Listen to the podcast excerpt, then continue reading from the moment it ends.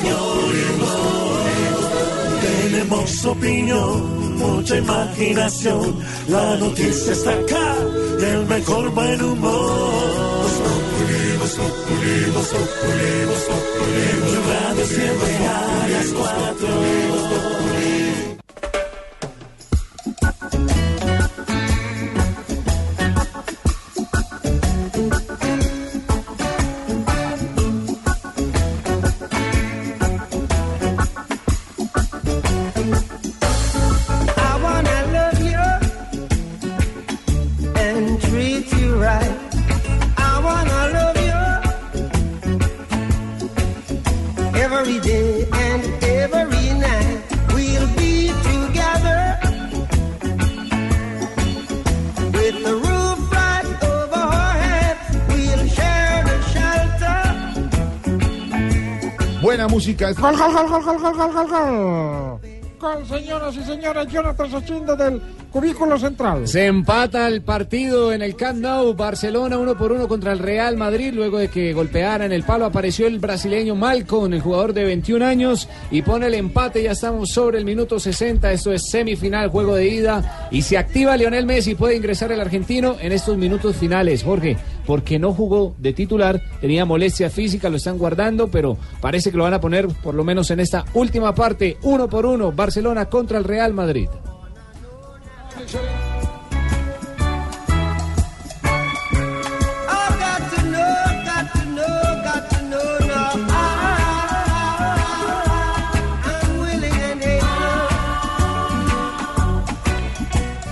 La música de Bob Marley mientras Barcelona empata con el Real Madrid y en el otro partido, señor, también empate, señor Sachin. Empate y nos estaríamos yendo a la largue porque ya estamos sobre el minuto 74. La prórroga se estaría yendo si continúa ese empate 2 por 2 entre el Hertha de Berlín y el Bayern de Múnich. Ahí está quieto, quieto en esa silla, en esa cabina de producción. Eso está muy el bueno. señor Sachin. Está muy bueno. Dos partidos A él le gusta buenísimos. estar, él mantiene así sentadito. Pero Sí, es siempre sí, ahí sentado. Yo le digo, siéntese aquí, él se queda ahí Y siempre juicioso. ¿Y se sienta ahí? Contémosle a los oyentes Sí. que Sachin está al lado de Lucho.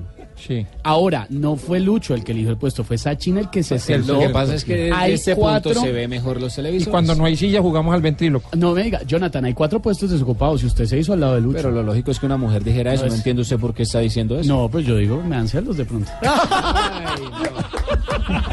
Música de Bob Marley. Porque Iba para goleada. Tranquilo palo, que yo le dejo a Lucho, no hay problema. Tiro libre y no quedó. Lucho, fresco. Esto va 1-1 también aquí en la mesa. Empataditos sabe bien, empataditos. Un 6 de febrero, pero de 1945 nació el señor Bob Marley, el papá del reggae, dueño y señor, gran hombre al que le debemos una cantidad de obras musicales de este género. Escribía las canciones, era compositor, por supuesto, un ícono de la cultura, un ícono también del reggae, del ska, del rocksteady que fue antes del reggae, un precursor del reggae, y por eso hoy estamos con música así, tranquila, con un flow un poquito jamaiquino.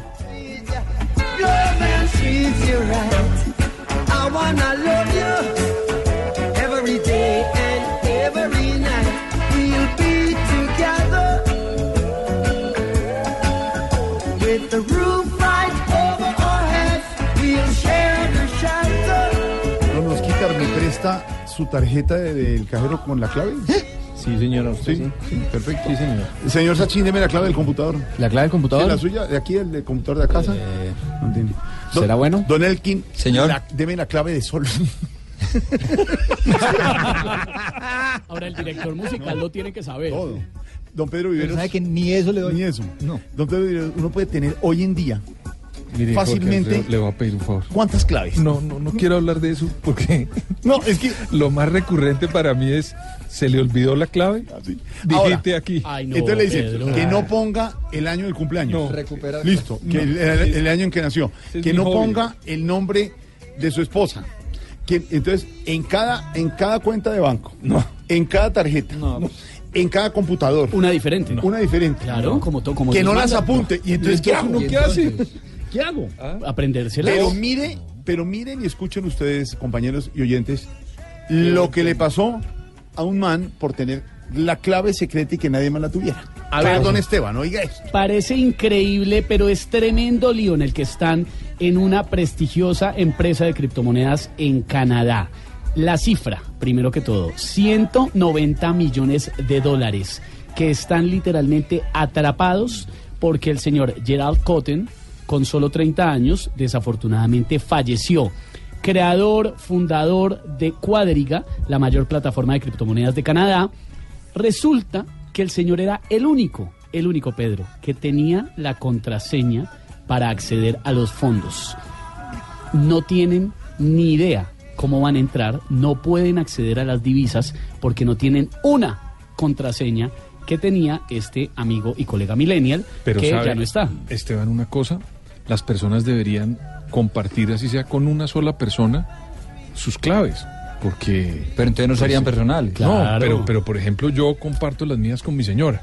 Bueno, eso está bien. Permítame un segundo, entró Messi, Sachin. Acaba de ingresar Lionel Messi, se levanta a la tribuna del Camp Nou, ya estamos sobre el minuto 64, ingresó por Coutinho, por el brasileño, Messi es el máximo anotador de los clásicos, 26 tantos, vamos a ver si logra volverle a marcar al equipo merengue, minuto 64, uno por uno, Real Madrid en condición de visitante contra el Barcelona. Óigame este cuento, compañeros y oyentes. Hace unos años hicimos una investigación en, el noticiero, en, eh, en una crónica, una investigación sobre los robos, muchachos, a- en cajeros electrónicos. Fuimos a varias de las redes de cajeros electrónicos. La gente llega a reclamar porque se le perdió la plata, porque alguien le robó su clave. Señor Sachin dice, alguien me robó mi clave, alguien vio, me Se clonaron la, me me hackearon". clonaron, me hackearon. Los cajeros tienen una cámara por seguridad. Claro. Estos señores hicimos una investigación y pasamos los videos con la autorización de la gente. Adivine quién le robaba a la señora. ¿El marido? El más El cercano. marido. No. Claro. Adivine quién le robaba al señor. El la hijo. hija. No. Pero adivine quién le robaba al otro señor. No, pero la amante y la esposa había Ah, puesto la denuncia. pero esto sí. Lo vimos y lo sacamos en videos. Usted, ya que dice don Pedro Viveros sí que le tiene que dar la clave a la señora. Sí A nadie. El problema es como este. Lo enterraron con la clave y nadie puede saber dónde está la, la. Pero lo que le dicen a usted, no le entrega la clave a nadie, es a nadie. Eso abre ya la posibilidad. Voy a A retirar. mí cuando Cristina me dice que la clave, yo inmediatamente No. digo que no puedo, No, porque, usted no puede. porque eso es secreto No, prácticamente. Ella Voy a me dice, a negro, la clave. Yo, yo digo, no, no, Cristina, no Usted le puedo. dice la clave. Eh, sí, claro. Sí. Voy a decirle a mi señora que por sugerencia suya le va a retirar las claves. No, no, yo no estoy. Eso es su responsabilidad. Le estoy contando una anécdota informativa y periodística. Señores, lo que vimos era contundente. El novio de la hija, el vecino, el, el, el, el hermano, y el hermano sentado ahí y esperaba el video. Y cuando, hola, a mí no me ha aparecido, le ha sacado la plata. Tenía la clave. Es la, el prim- la primera sospecha de esas redes de cajeros electrónicos es con alguien de la familia, alguien cercano, que de pronto les puede estar haciendo la vuelta. Va a cambiar. todo. Inmediatamente en este momento voy a cambiar la clave. Hay cosas que la gente no debe saber, entre esas las claves, por ejemplo, cosas que nadie debe enterarse. Por eso nuestro hashtag de esta tarde es que no se enteren, para que nos cuenten esos secretos, asuntos, situaciones de los que nadie debe saber. Que no se enteren. Que no se enteren, nuestro hashtag de hoy.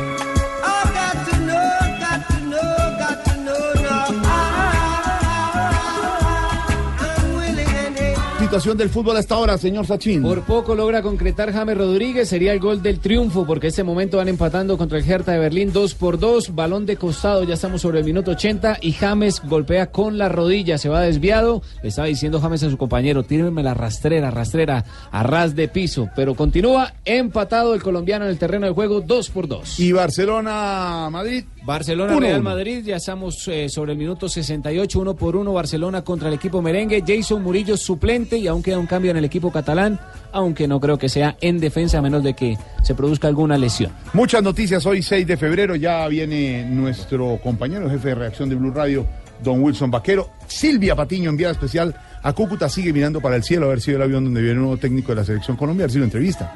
¿Usted le da papaya a Silvia? ¿Entrevista, señor? Señor Queiroz. Señor Queiroz. Señor, ¿está hablando de mí? No, no, no, aquí hablando internamente nada más. Es que dijeron que el avión iba pasando No, no por nos Cúcuta. avisaron que ya estaba y usted le saca la entrevista al señor. Así sea. ¿Usted cree que yo le saco? No, pues, sí, por favor. Ya voy. Óigame, escuché que estaban hablando de millennials, entonces pues yo supuse que se referían a mí también. Pero ¿no? por supuesto. La que hace claramente, fila en los sí. bancos, no, todavía no, señor. Silvia, Silvia, le hago una propuesta. dígame. Tome un poquito de aire con el abanico en la cálida y deliciosa ciudad de Cúcuta. Ya vamos con usted, con Wilson, con noticias, ¿le parece? Me parece perfecto, solo quería saludarlos y decirles que los extraño. Nosotros también, Silvia, muchas noticias hoy. No hay causales para escarcelar a alguien pedido en extradición, dice el fiscal, sobre Santrich. Nueva condena contra Lula en Brasil. 12 años y 11 meses de prisión por corrupción. Confirmada la reunión, el encuentro entre el presidente Trump de Estados Unidos y el presidente Iván Duque en la Casa Blanca el próximo miércoles con un dato adicional y muy curioso. Invita a la primera dama de Estados Unidos e invitan a la primera dama colombiana y no es eh, visita de Estado. pues. Jo- Jorge Alfredo, esto, digamos, normalmente se hace una visita de Estado, como usted lo dice, pero cuando la relación entre los presidentes es tan fuerte, así no sea visita de Estado, normalmente se suele invitar a las primeras damas de cada país porque tienen agendas, entre ellas también en cada una de las ciudades. Y recuerde usted que la primera dama de Colombia, María Juliana, eh, cuando vino el eh, Mike Pompeo, el secretario de Estado, compartió con la esposa de Mike Pompeo mucho tiempo en Cartagena también. Entonces, digamos que es un gesto con el presidente Iván Duque que las relaciones entre los dos países van por buen camino. Y además va el canciller, va el canciller, el ministro de Defensa y el ministro de Comercio esta visita. Muchas más noticias a esta hora. Espero que ningún excombatiente vuelva a armas si extraditan a Santrich, dice Timochenko. El presidente Guaidó dice y ordena a los militares permitir el ingreso de ayuda humanitaria. Muchas noticias también desde Venezuela. Bloqueo de la Guardia Venezolana al ingreso de ayudas humanitarias en el puente Tienditas. Más adelante estaremos en Cúcuta. Antes de ir con don eh, Wilson Vaquero y todas las noticias, Wilson, tenemos a esta hora a nuestro alcalde de Bucaramanga, de Voz Populi, porque... Ah, no me diga. Sí, hay una polémica en Bucaramanga porque el alcalde, por los telones del Teatro Santander, ¿se acuerda? Clásico Teatro Santander en señor. Bucaramanga, muy bonito. Claro. Entonces Tradicional. hubo, eh, y hay en este momento planteado un debate, porque según él costaron mil millones de pesos los telones. Entonces ahí hay rollo en Bucaramanga por eso. Y como tenemos siempre en comunicación al alcalde, Claro. vamos a Pero, preguntarle. Jorge ¿Está indignado por el tema, Sí, supongo? claro. Sabe que yo sí creo que ese tipo de, monumentos hay que recuperarlos. Pero si gastan más plata. También, pero También. digamos, es que recuperar, no quiero, digamos, Sí, sí, sí. defender al alcalde, ni mucho menos, pero recuperar históricamente eh, este tipo de monumentos debe costar mucha Mucho, plata, porque ese teatro, por ejemplo, era un teatro que estaba abandonado hace bastante tiempo.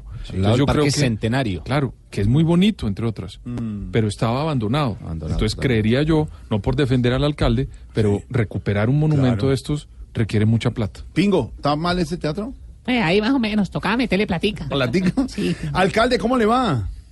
Hombre, Jorge Alfredo, ¿qué más? Qué alegría saludarlo, mi amigo Bello. Tan querido alcalde, ¿sí será cierto lo de los mil millones de pesos? Mire, póngame ese telón bien, que la verdad es que está como la prensa de Bucaramanga, no me está tapando nada. Espere un momentico. A ver, a ver. A ver, mi cuerpo hermoso del periodismo. Hombre. La grosería no está dentro de mis cánones. Ah, bueno. No me por volví un ser de luz. Sí.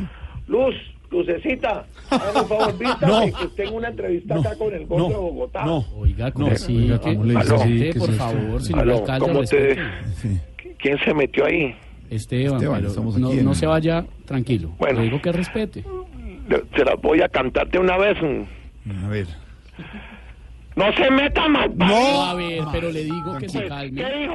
¿Que No. me puedo meter donde me dé la no, gana? no. ¿Qué Alcalde, dijo? alcalde, No. en es- con esos términos Estoy no hablando puedo. es con la cabeza, no con la cola ni con el Uy, pero- ¿Qué dijo, pues? Alcalde, Pero, a ver. calmémonos, de verdad. Solo le estamos preguntando si será cierto que Fueron mil millones en unas cortinas y en unos telones para el teatro. Ah, bueno, sigamos entonces. Momento, hago mis mantras. Um, cinco, da, jalama, ay, ala, jalama, ay, atala, humma, ay, ala, humma, ala, humma, ala, ala, humma. Ok, bueno. Ahum, ¿Ajum ahum, qué? ahum, ahum, ahum, diga un un sapito, ahum, diga un día un sapito, ahum, diga un día un sapito, para mí los sapitos hacen... ah, ah, ah. No, no.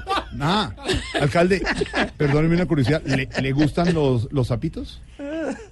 Claro que sí, mi foquita tierna de la información. A ver, oiga, alcalde. Perdón, perdón, perdón. No sé si me gusta el tierno. A ver. Mire, usted sabe que tanto como yo, como buen periodista que es, que los animales también hacen parte de los seres hermosos que habitan la tierra. ¿Tú serías capaz por una buena causa de brincar como un sapito, Jorge? Hombre, alcalde, de pronto por una buena causa. Solo tiene que decirme cómo es el brinco. No, dígame usted cómo es el brinco, pues. ¿Qué dijo el No. ¿Qué No. dijo el juez? No, no, venga. Baladí. Usted dijo- Coloque. Gasnápiro. Pero es que usted dijo. No, surumbático. Oiga, no. Usted dijo- muerto arreglado. No, vea. Eh, Nevecón de ¿Qué colesterol. le pasa, señor? Respete. Pollo crudo. Pero usted fue el que me dijo el No, saltico. No, ¿qué le pasa? Turrón chupado. Alcalde. Oiga, ya, ingeniero. Alcalde, de verdad. Cuerpo de caja de arroz chino. No, alcalde, no más. No, No, no, más. No, no. Adiós, señor, de verdad. No, no, no, no, no tengo que aguantarle a usted, de verdad, por la audiencia, por los periodistas, por la mesa de trabajo. No sí, tengo sí, por qué sí, aguantarle sí. sus insultos. No, no, no, sí, No, de verdad. discúlpeme, discúlpeme, No. discúlpeme. Es que me, me traicionó el mantra. No, ¿El, man- el, el mantra yoga? No, el mantra. Que, No, ay, no. que usted, de sacarme la rabia todo el tiempo.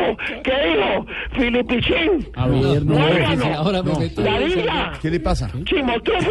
No más. Roja No sin más. filtro. no más, señor, cálmese. Cállate, cuerpo de twingo. Oiga, respétame. Ubre vieja. No, está haciendo quedar mal a los santanderianos. Ay, tenía que hablar el otro sapo. No, no más. Alcalde, no puedo, no puedo. no, No puedo. No más. ¿Qué. ¿Papá de uva? ¿Qué? Háblame. No, siga. Claro, No, lo que me falta. No, ¿cuál me Alcalde, falta? hasta luego. Voy con las noticias A mí no me segundo. dice hasta No, luego. hasta luego, A mí me alcalde. respeta que No, hasta usted luego es una respeta la grosería, audiencia. mira, hijo No ver, más, hombre. Oiga, no.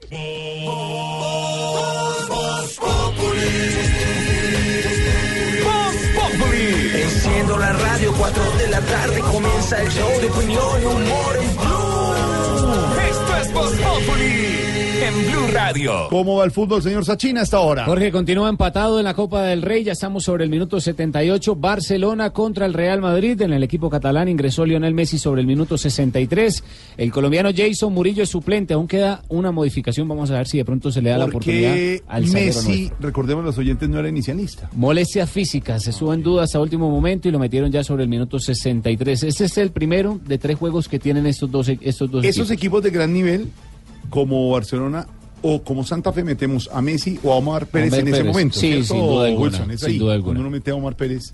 Sí. O los equipos de gran Pues, nivel, ¿no? Claro, claro. ¿Saben en qué momento supuesto. utilizar el número 10 así talentoso? No tan viejos, no tan viejos como. pero- ¿Qué, qué pasa? Con esas No, no, piernas mágicas. El equipo sabe, el que no sabe, digamos, es eh, el técnico, pero, pero el equipo sabe. Uy, Este es el primer partido por Copa del Rey en semifinal. Luego el juego de vuelta será el 27 de febrero en casa del Real Madrid y se enfrentarán el 2 de marzo por liga otra vez estos dos grandes equipos a nivel mundial. Y en la Copa de Alemania, 2 por 2 Hertha Berlín contra el Bayern de Múnich. Ya están los minutos de adición y tendremos prórrogas si se mantiene. usted pendiente ahí, usted en la silla. Terminó Jorge, terminó, terminó, tenemos sentado. prórroga y continúa James Rodríguez como titular en el equipo, arrancó como titular y continúa jugando por lo menos un buen juego ha tenido James Rodríguez en esta Copa de Alemania. Firme en su lugar, quieto ahí. Ante papi.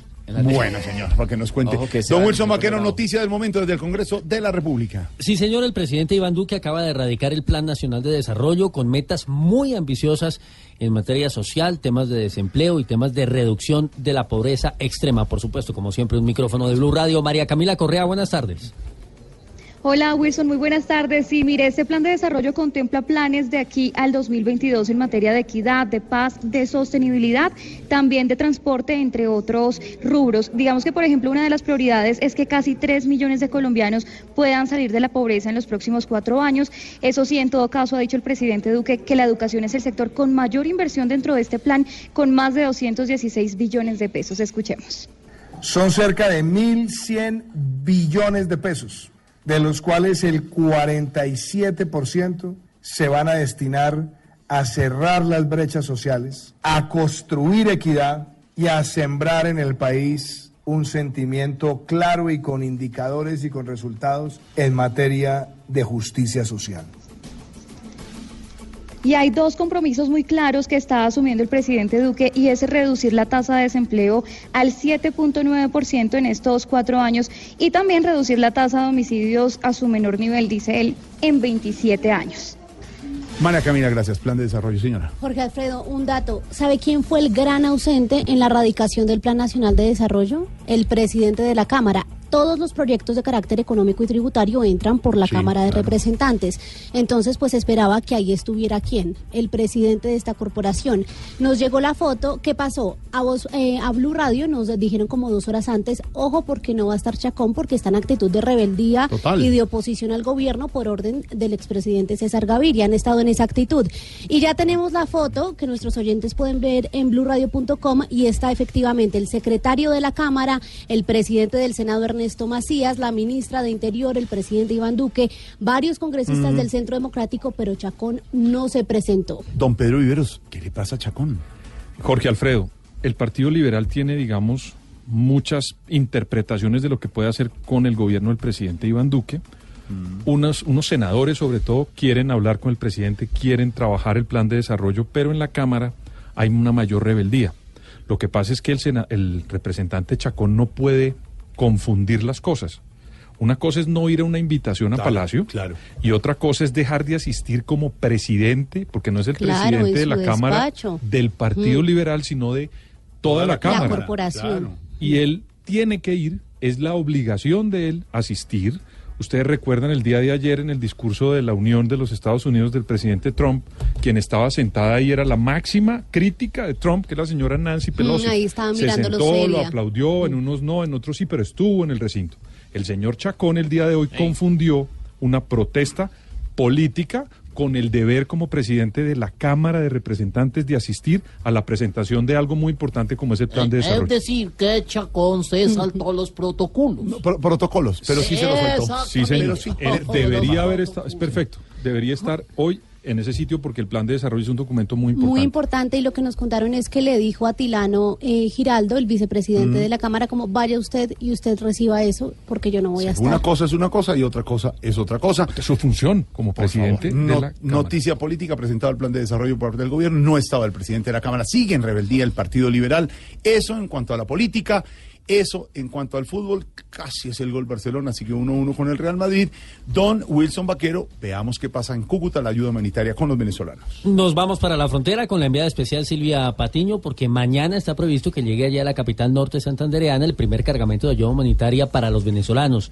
20 mil en total, cinco hospitales. Recordemos que ha dicho hoy el embajador de los Estados Unidos más temprano que han eh, llegado, por supuesto, aviones de su país con los suministros que van a ser entregados o que esperan ser entregados, por supuesto, porque como usted lo señalaba al comienzo de esta emisión de Voz Populi, hay bloqueos y hay algunas situaciones que preocupan en la zona limítrofe. Lo último, Silvia Patiño, muy buenas tardes.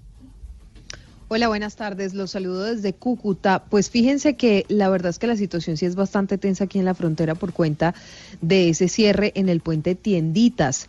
Ha habido hermetismo de parte de las autoridades, sobre todo que están todavía diseñando ese plan ya no sobre cómo se va a hacer el acopio de la ayuda humanitaria, sino cómo se va a transportar hasta el vecino país. ¿Por qué? Pues porque en este momento está completamente bloqueado el puente Tienditas, que era la manera y el corredor humanitario que se había presupuestado para poder trasladar la ayuda. Vamos a ver qué pasa en las próximas horas, cómo cambia el panorama.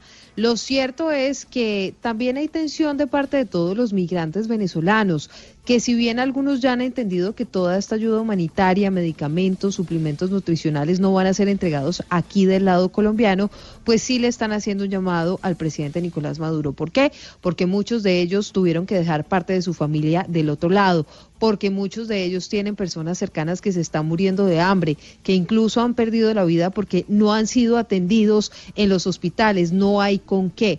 Entonces ellos desde aquí, desde este lado, desde Colombia, le están haciendo un llamado al presidente Maduro. Nicolás Maduro, ¿qué le puedo decir? Un ser que, que nos hizo pasar por crisis, por, por situaciones de, de, de emigrar, algo que no, uno no debería hacer porque el país de nosotros es demasiado rico. Tuvimos que emigrar por gracias a ese hombre que, que hizo que Venezuela en un 2x3 se desvaneciera así pues.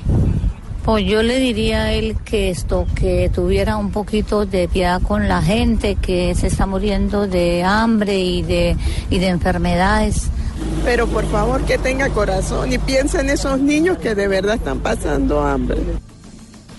La verdad, Jorge Alfredo y oyentes, es que la gente sufre mucho aquí de este lado de la frontera. Algunos tienen casa, otros no, unos tienen trabajo, otros viven de la bondad de los demás, que les dan lo que tengan o lo que puedan.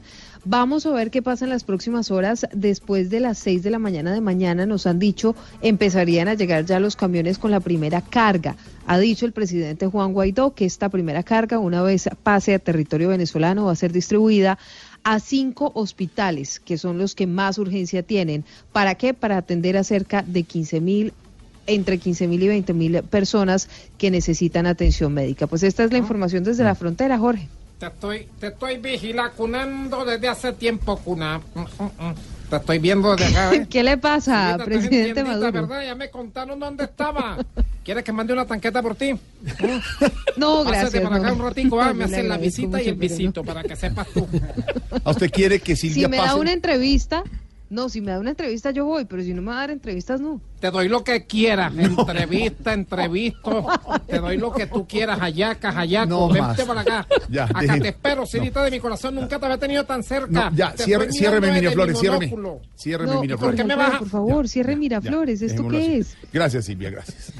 Bueno, muy bien. Mientras eh, Maduro intenta conquistar a Silvia y llevarla ya a territorio venezolano, les cuento que Estados Unidos está dispuesto a eximir de sanciones militares eh, de Venezuela a quienes apoyen a Juan Guaidó, a los militares, mejor de Venezuela, que apoyen a Juan Guaidó. Así lo ha dicho el asesor de seguridad John Bolton en Washington.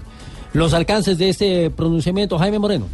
Hola, muy buenas tardes. El gobierno de los Estados Unidos le está haciendo una nueva oferta a los militares venezolanos que aún no se deciden por darle su respaldo al presidente interino Juan Guaidó. El asesor de Seguridad Nacional de la Casa Blanca, John Bolton, dice que Estados Unidos podría reconsiderar las sanciones que les han impuesto si se ponen del lado de la democracia y toman la decisión correcta. De lo contrario, el círculo financiero se les irá cerrando por completo. Justamente con John Bolton se reunió hoy el canciller colombiano Carlos Holmes Trujillo para analizar toda la situación de Venezuela y las posibles acciones que se van a tomar de aquí en adelante.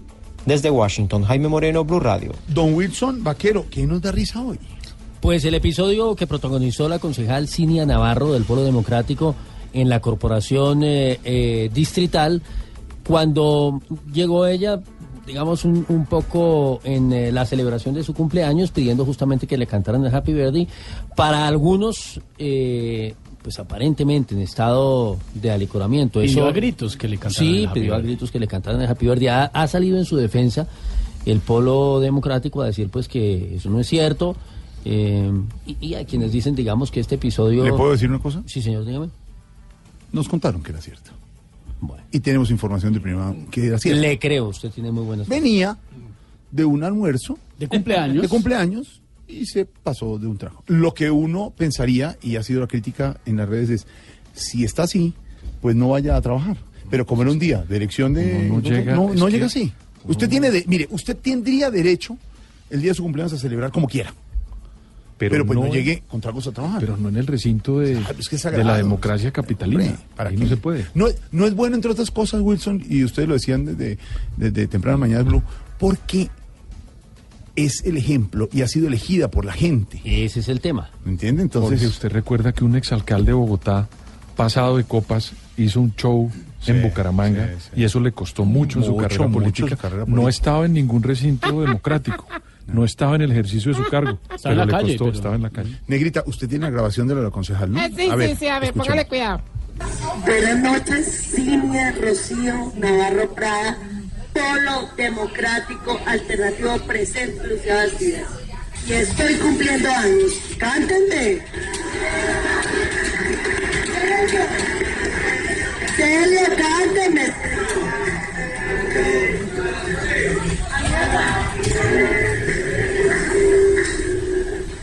Happy birthday. Happy birthday to you.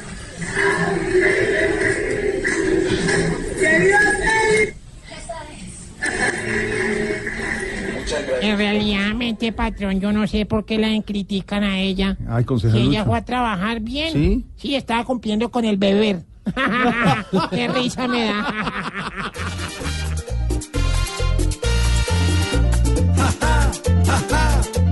Risa nos da que el trago les aumente a muchos el bla bla bla. Me imagino el guayabito que tiene hoy esa concejal, que un oso de los más grandes hizo borracha en la capital. Le faltó pues solamente decirles corran a contratar rápido a la Caracas un buen mariachi para celebrar. Ja, ja, ja, ja, ja, ja, qué risa nos da que el trago les aumente a muchos el bla bla bla. Faltó pues que existiera para su intervención buen manguito picado y zumo de limón.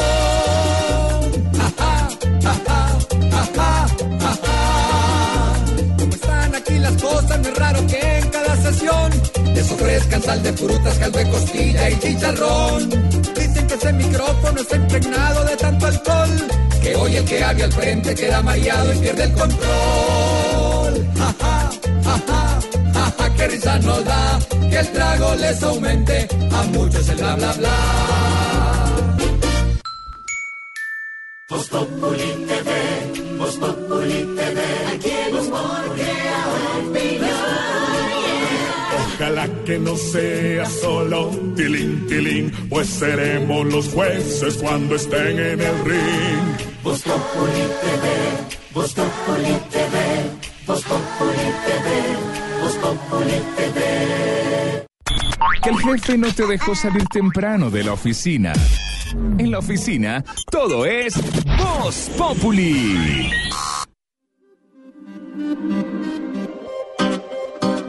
Mira, Chan, sube un poquito ahí el micrófono. Le tengo que decir un par de cosas que ella no quiere escuchar. Solo por curiosidad te tengo que preguntar si lo deja o te lo vas a llevar. No ves que lo tengo que usar contigo y con otras más. Prometí no volverlo a maltratar. Oh no. Perdona, pero tengo mis motivos.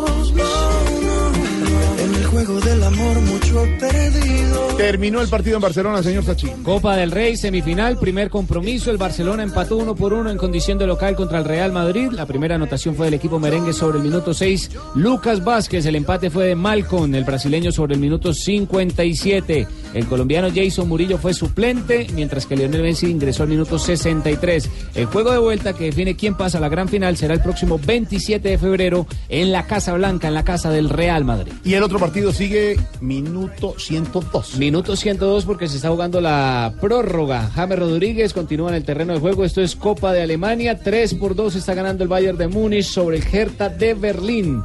Es el fútbol del mundo aquí en Voz Populi.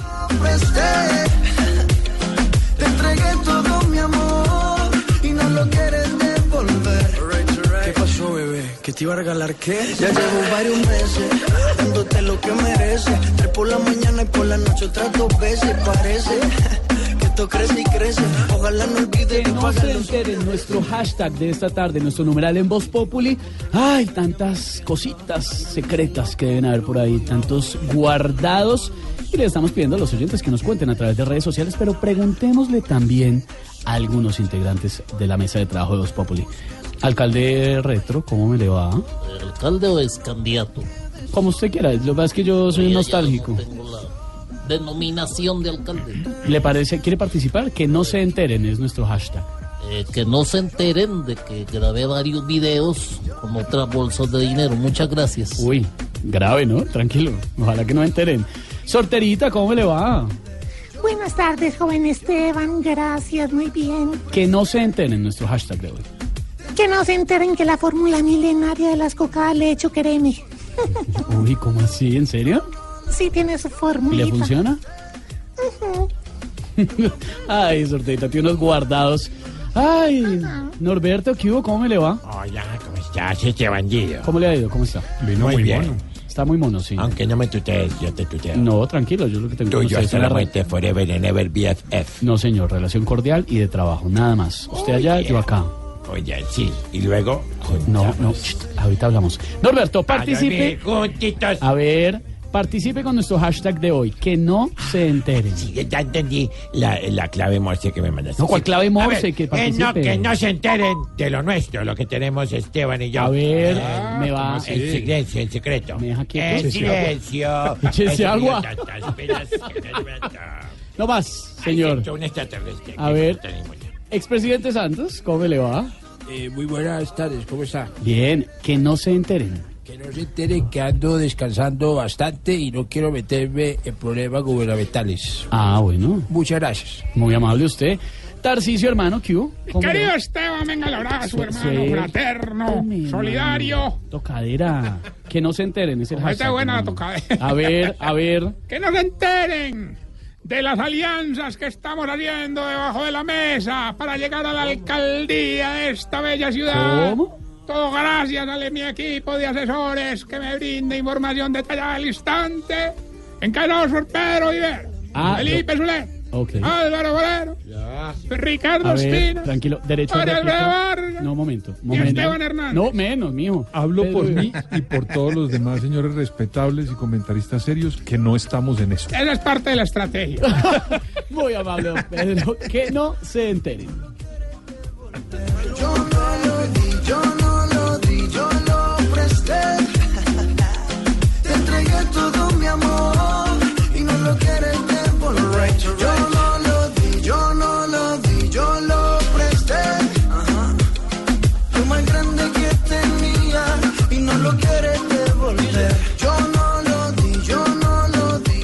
Jorge Alfredo, Maluma es noticia y por algo muy, muy positivo. Este año pinta muy diferente el tema para Maluma, que lo han criticado tanto por tantas cosas, por el estilo.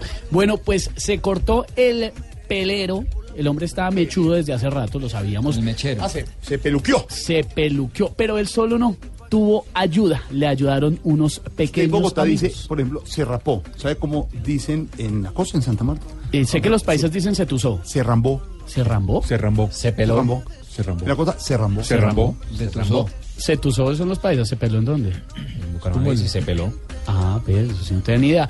Pues el hombre no es que se tusó realmente, pero sí se cortó el pelo, lo tenía muy largo y en la gira lo vimos, en el tour eh, lo vimos muy mechudo y por una buena causa. Ayer les contábamos que como esta semana se conmemoraba el Día Mundial contra el Cáncer, pues él visitó un hospital muy reconocido en Miami, en el sur de la Florida, eh, de eh, niños que se encuentran luchando contra esta terrible enfermedad.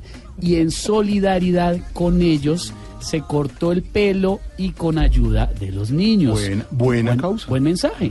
Para que no digan que Maluma, todo malo, Maluma. No, el chino es bueno. Bien, Maluma, bien, Maluma. y no lo quieres devolver.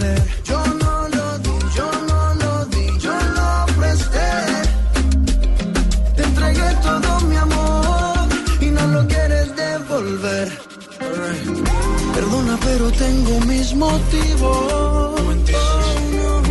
En el juego del amor mucho he perdido.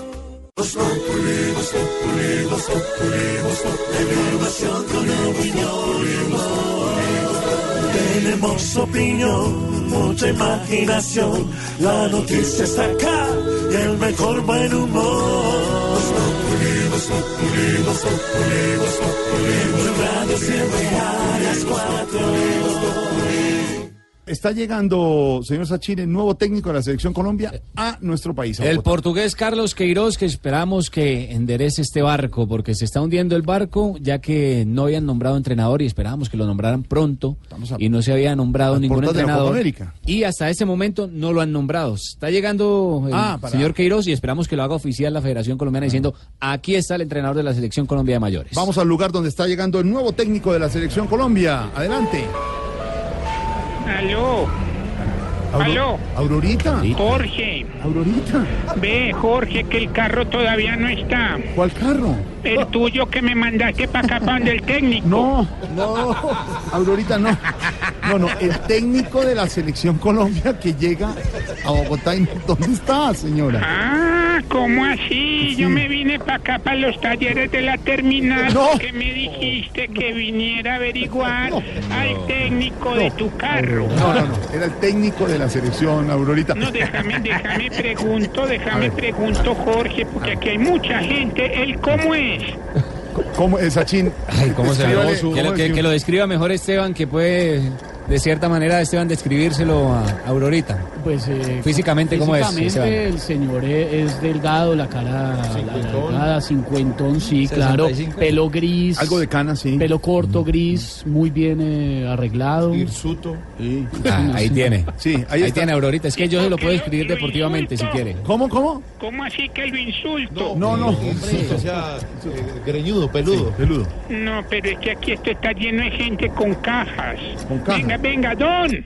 ¿Usted cómo llama? Martín. No, este no es. Doña, doña. ¿Usted cómo, usted conoce al técnico del carro de Jorge? Un señor Quirós. Señor Quiroz. Un señor Quirós. No, don. no. No, Jorge, No, pero eh, Aurorita, hagamos una cosa. más fácil buscar un técnico en la terminal. Bueno, no se preocupe. Aurorita, devuélvase para la emisora. Eh, voy al aeropuerto con Sebastián Vargas, que él sí está cerquita. Ah, me voy para el aeropuerto. No, no, Jorge. ay, no. Ay, Para el Aurora. aeropuerto, señor, Aurorita, ahora. pobrecita, Se acabó la y en- moneda. Y en bus ahí por la 26, No, que es tan fácil. Se equivocó de terminal y de señor. No, pero Sebastián sí está en el aeropuerto. Sebastián, con esa descripción ya vio usted el nuevo técnico de la selección Aquí Colombia. estamos esperándolo, pero nada que llega. No, hombre, Sebastián allá. Nada que llega, sí. Tiene razón, nada que llega, aunque ya aterrizó. El avión de Iberia que llega del Aeropuerto Internacional de Barajas a Bogotá ya aterrizó hace 20 minutos.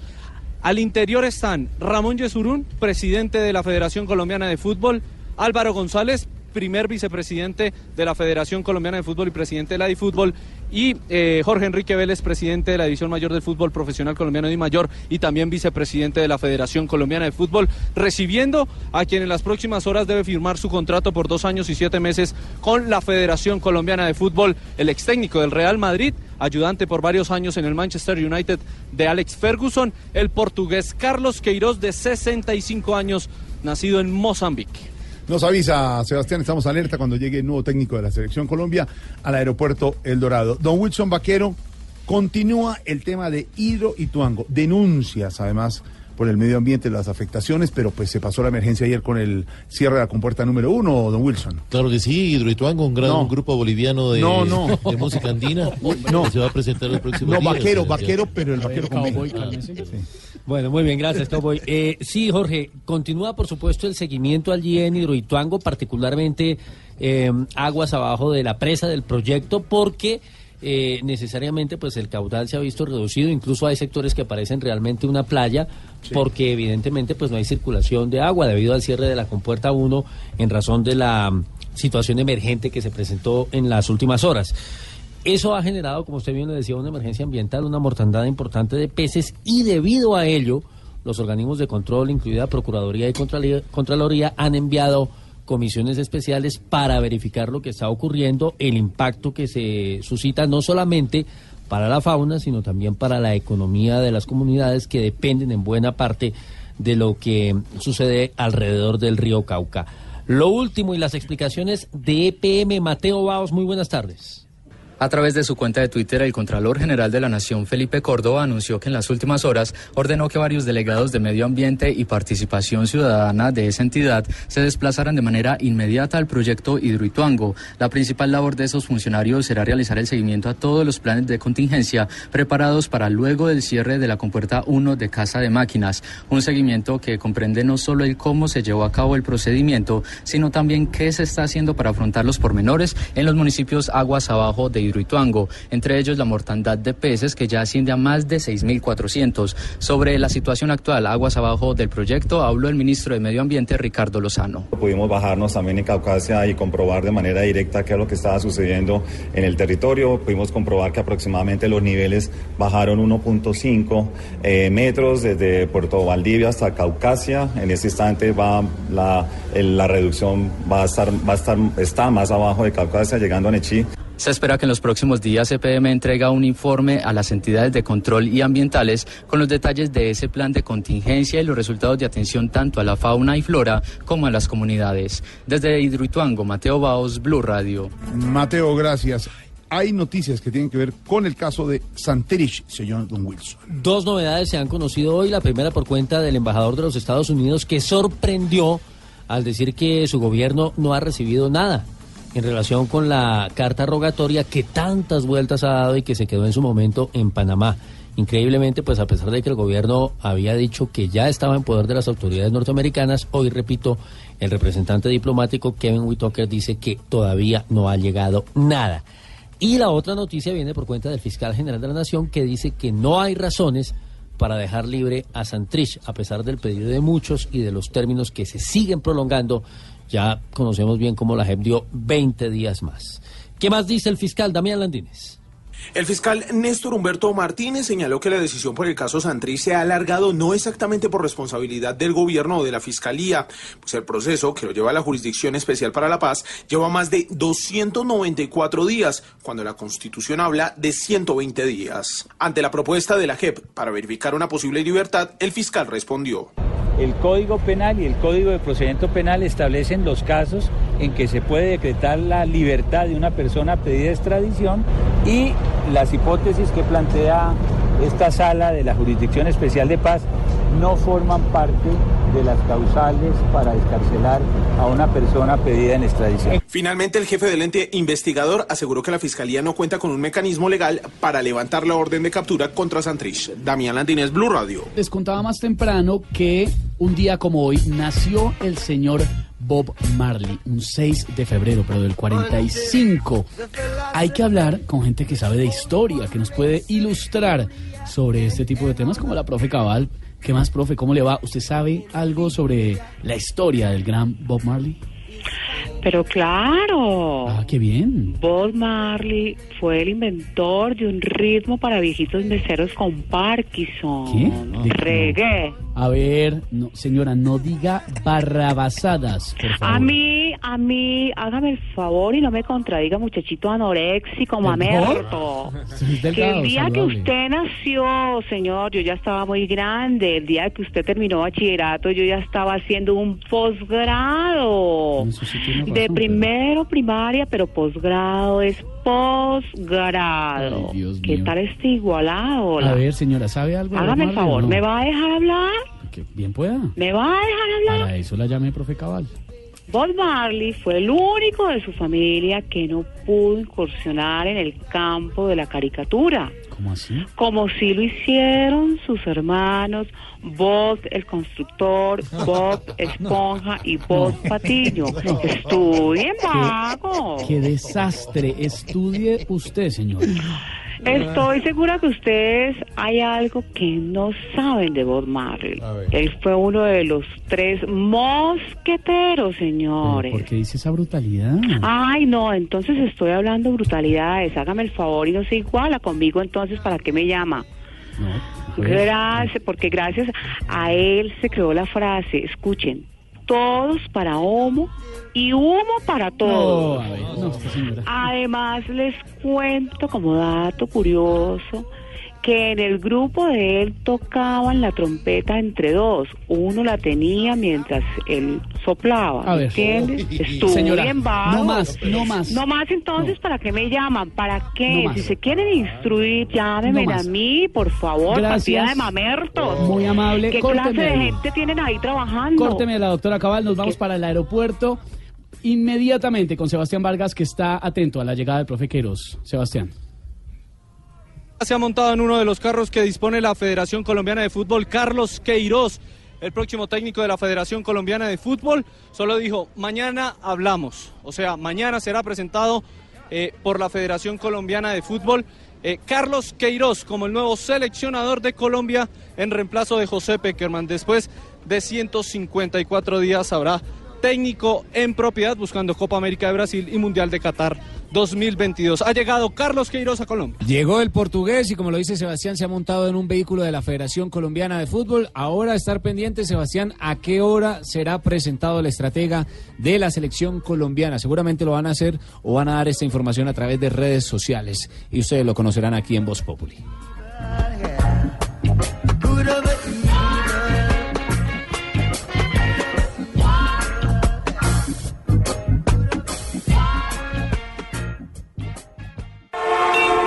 Estás en el trancón. Y en el trancón, todo es. Voz Populi. En Blue Radio. Llega Juanito Preguntón a Voz Populi.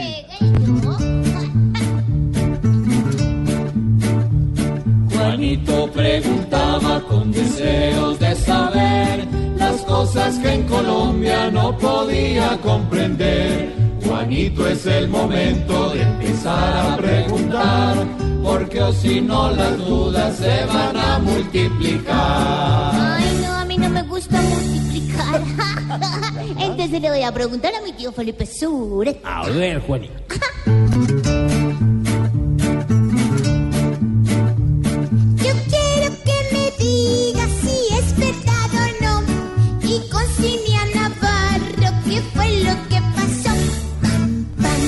Juanito, Cinia Navarro es una concejala de Bogotá por el Polo Democrático.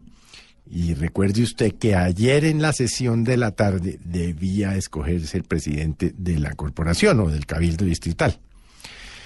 Pues al parecer ella estaba en un almuerzo y se debió tomar un par de traguitos más y llegó allí eh, contentona, por llamarla de alguna manera. Yo no me, no me atrevería a decir que ebria porque no estaba allá y pues no soy yo quien para decirlo.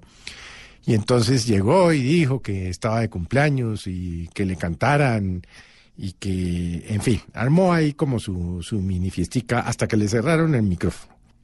Pero la verdad, la manera como la han crucificado en Twitter, pues, usted sabe qué pienso yo de Twitter, Juanito. No me parece, es decir, me parece que errar es de humanos, eh, haber ido a un almuerzo a celebrar su cumpleaños, haberse tomado una o dos copas de más y haber llegado a trabajar contentona, pues no la vuelve ni un mal funcionario público, ni un monstruo de la sociedad, ni un mal ejemplo, ni nada de esas cosas que han pretendido mm, o que han dicho en las redes sociales. Y eso demuestra la, la doble moral del país y la intolerancia de algunos, porque ¿cuántos de nosotros, y yo me incluyo, Juanito, no hemos hecho embarradas con un trago o dos tragos de más? Seguramente hasta más graves que la, que, la ha hecho la, la doctora Cinia Navarro, a quien no conozco, de una vez le, aclaro, Juanito. Pero la, destrozaron, esa, es ese afán destructor de, de, de, acabar con la honra de las personas, con, con el buen nombre. No faltará que salga ahora el acucioso procurador Carrillo a pedir una o a, decir que va a ordenar una investigación exhaustiva y que la suspenda del cargo, en fin. Yo no sé si es porque estamos en la época del posconflicto, como se diría popularmente, y ya no tenemos noticias y hacemos mm, noticias de la nada. Pero la verdad, eh, Juanito, pues eh, esta señora, por lo que me han dicho a mí algunos miembros del Consejo de es una gran trabajadora es una gran concejala, es una mujer eh, responsable que ha hecho su trabajo, que ha hecho ponencias, que va a las comisiones, que va a las sesiones plenarias.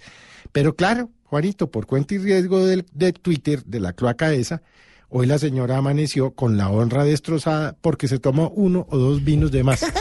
¿Habrá derecho a eso, Juanito? No hay que no. derecho. Tío, gracias. Juanito, esperamos que ayudas no tengas ya. Igual si necesitas, siempre estaremos acá. Qué triste que el trabajo ni bien lo pueda hacer y que haya cambiado de ver por el deber. Ja. Pobre Juanito preguntó siempre buscando explicación. Solo Radio le dará contestación. La música, las noticias. Invitada especial de don Esteban Hernández, el monocucólogo del Padre Dinero. Desde la Casa Blanca, Donald Trump. Si nos lo permite, Tarcisio. Todo el humor y la opinión aquí en Voz Populi Radio. Y el domingo, a las 10 de la noche, humor y opinión en Caracol Televisión en Voz Populi. TV. Estás en el trancón. Y en el trancón, todo es. Voz Populi. En Blue Radio.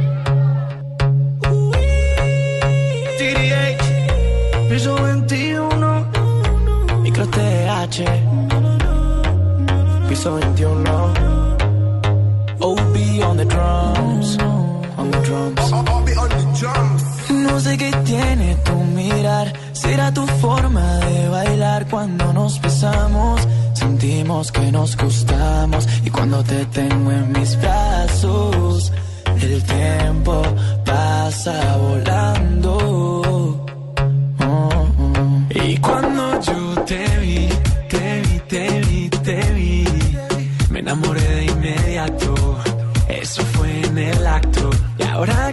Estás aquí. Se llama Juan David, Juan David Castaño. Ay, hombre, y para los fans de Piso 21, pues para los que son fans del grupo como tal, que tiene más de 12 años de Creo trayectoria, que como Juan David no lo conoce nadie. no, nadie lo conoce, lo conocen como Yane. Yane. Y Yane ha dicho adiós. Ha hecho un video muy emotivo en el que agradece todas las cosas lindas que le han pasado, pero el hombre va a seguir su camino solito. Dice que va a iniciar su carrera de solista, toda la cosa. En el grupo, en el grupo, pues también están tristes porque el hombre se va, pero las cosas aparentemente van a seguir. Pero don Yane dijo adiós. Y a propósito que Yane es de Medellín, pues le tengo noticias de Medellín, si le parece. De Medellín, pero Sí, claro que señor. ya tuvimos Bucaramanga con el alcalde, ahora Medellín. Medellín y noticias fitness, que es lo que nos gusta, ¿no? sí, sí, sí, sí, sí. ¿Habló de fitness? Hablé Habló con los que era. Con- claro, los propios. Que hable un especialista. Sí. Sí, diga usted nada más. No lo veo muy convencido. Me, me encanta. Va a haber un evento en Medellín, eh, una feria del 15 al 17 de febrero, se llama Expo Fitness y es para la gente así, que le gusta todo el tema fitness, como usted, que está siempre interesado. No, Jorge no, Alfredo, no, que- Jorge es fatness. No, no. No, fitness. Aurora, respete Aurora, a Jorge Alfredo, por favor. Yo estoy integrándolo a la vida fitness. Pero además tienen a una gran exponente e invitada que vino a acompañarnos esta tarde en Voz Populi, es Ariana James. Ariana, bienvenida. Gracias, gracias, gracias, gracias. Estoy muy feliz de estar aquí. Ariana es colombo-venezolana. Como usted puede darse ¿Por qué cuenta. Colombo venezolano? ¿Dónde naciste? Nací en Venezuela, pero me crié en Colombia. quedaste aquí. Sí, mi- Claro, miti de miti. Mariana. Soy miti miti. Perdón la pregunta, ¿cuál mitad de aquí? ¿Cuál mitad? Este tipo porque es así. El corazón, el alma. El alma y el corazón en los dos países, por supuesto. Ariana además es una figura en las redes sociales precisamente por los hábitos de vida saludable y toda la cosa. Pero la verdad es que no, eso no pasó de la nada. Tengo entendido que pasó algo grave en su vida y por eso entró al mundo fitness. Sí, eh, esto empezó a raíz de una condición eh, médica.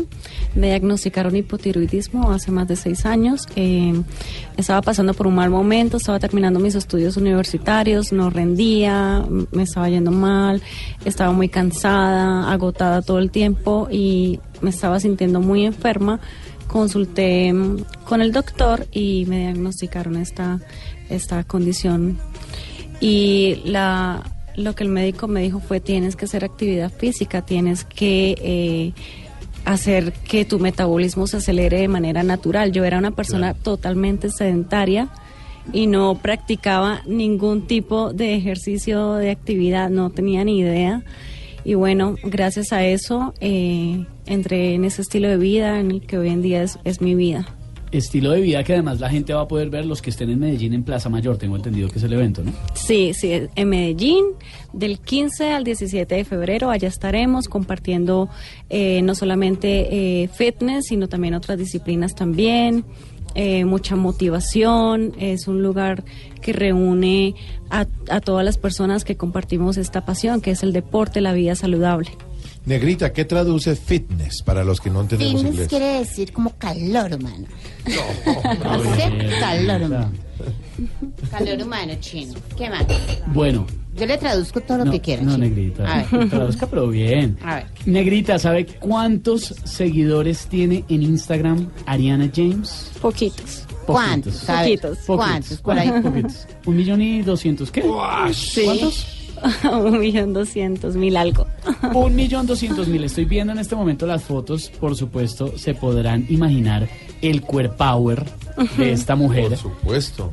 En- en- por favor, en- si la A mí están no me han viendo. subido chino porque yo no tengo el cuerpo. No, no, Pero yo tengo mi inglés, yo tengo mis idiomas y todo, pero la gente no me ha Claro. querido seguir. Debería chino. seguir la, la, la- el, el hábito saludable de Ariana. Sí, pero ya está, ¿sí será que se puede Ariana? Claro que sí, además que más allá de un cuerpo o, un, o unos abdominales o músculos es tener una mejor calidad de vida, es Pero- sentirnos saludables Pero también. venga, Ariana. Y para los que quieran ver en Instagram, la arroba es súper difícil. Arroba Ariana. Ariana, así, facilito. Con una soy sola N. Con una sola una sola N, Ariana. Los que se quieren, los que quieren en serio meterse a ese tipo de vida saludable, no necesariamente porque tengan una situación de salud complicada, solamente porque lo quieren hacer y ven esa vaina complicadísima, es realmente muy difícil cambiar los hábitos de vida y esas cosas.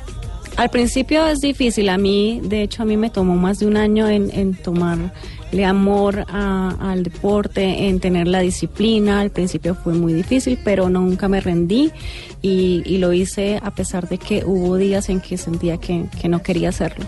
Pero una persona que nos esté oyendo en este momento, ¿qué cosas puede hacer en su vida hoy, ahora, como para... Uy, sí, ¿qué cosas podemos hacer en tu vida? A ver. No es necesario un gimnasio para empezar. Mucha gente siempre me dice, no, es que no, no, no puedo ir a un gimnasio, no tengo el tiempo, eh, vivo muy ocupada, ocupado. Puedes hacer actividad física desde tu casa, las escaleras del edificio, el parque, de donde vivas. Hay muchas formas de, de ejercitarnos. Sachin, ayúdeme describiendo esta foto de Ariana en Instagram. ¿Por qué A ver, Sachin? Por Por favor. favor. No, No. sé por dónde empezar. Yo sí sé por dónde Está empezar, hombre. en bikini. Sí. Hombre, ¿será que me concentro bien? A ver. Qué piernas increíble, unas piernas tonificadas, trabajadas, un abdomen trabajado totalmente y la cara preciosa, los ojos increíbles, un verde azulado, ¿se puede decir? Asumadrado. Ahí está, negrito, se lo dijo en un mejor término. Y un pelo negro que también encanta y, Le dije- y hace- Mira, ya la lo hace a uno imaginar muchas cosas. Cabello, cabello. China, ya la comencé a seguir para que me dé unos consejitos, ¿soy yo? Claro que sí, allá los espero con mucha motivación y, y todos podemos. Lo importante es, es hacerlo por nosotros mismos. Sachin era describirla, no echarle los perros, hermano. Ay, Dios mío. Échese agua. Estoy acá sin aire ya. Ariana, Ariana James, modelo fitness, está con nosotros y la invitación entonces en Medellín es qué días, en dónde y cómo es la cosa. ¿De Claro que sí, en la próxima semana empezó esto con toda. Allá los espero del 15 al 17 de febrero. Eh, va a estar increíble, la verdad es un evento, este es mi segundo año eh, en ser imagen de Expo Fitness. El año pasado estuvo espectacular, la energía de la gente, eh, es un evento también familiar, pueden ir familias, personas que desde personas que estén que van al gimnasio o, o personas que simplemente quieren ir y, y disfrutar un- un- de esta expo. Ariana Otro evento. Tarcisio. A ver, usted no meta la mano ahí que se tira las vainas. Me están pidiendo, Ariana, antes de que se nos vaya, que baile. Uy, Sí, que baile y ese video lo van a ver en nuestras redes sociales, en Twitter, arroba Voz y si no Populi, se va a bailar. y va a bailar con nuestro Donald Trump de Voz Oh, bueno. Video que van a ver en un momento en nuestras redes sociales, en nuestra página de Facebook y también en nuestro Twitter, arroba Voz Populi. Ariana, gracias. Gracias, gracias, gracias por la invitación. no se lo va a negar. Si la mujer pide, pues yo le voy a dar. Y si te lo pide, no se lo va a negar. Si la mujer pide, pues yo le voy a dar.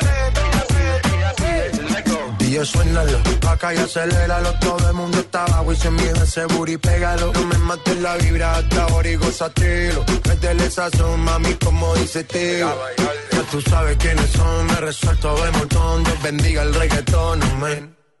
Hasta abajo así soy yo, Yankee Pasta me inspiró. Bajo fuerte como Ron, falda con mi pantalón bailando reggaetón. Que vas llegando tarde a casa. Y cuando llegas tarde en la casa, todo es Voz Populi.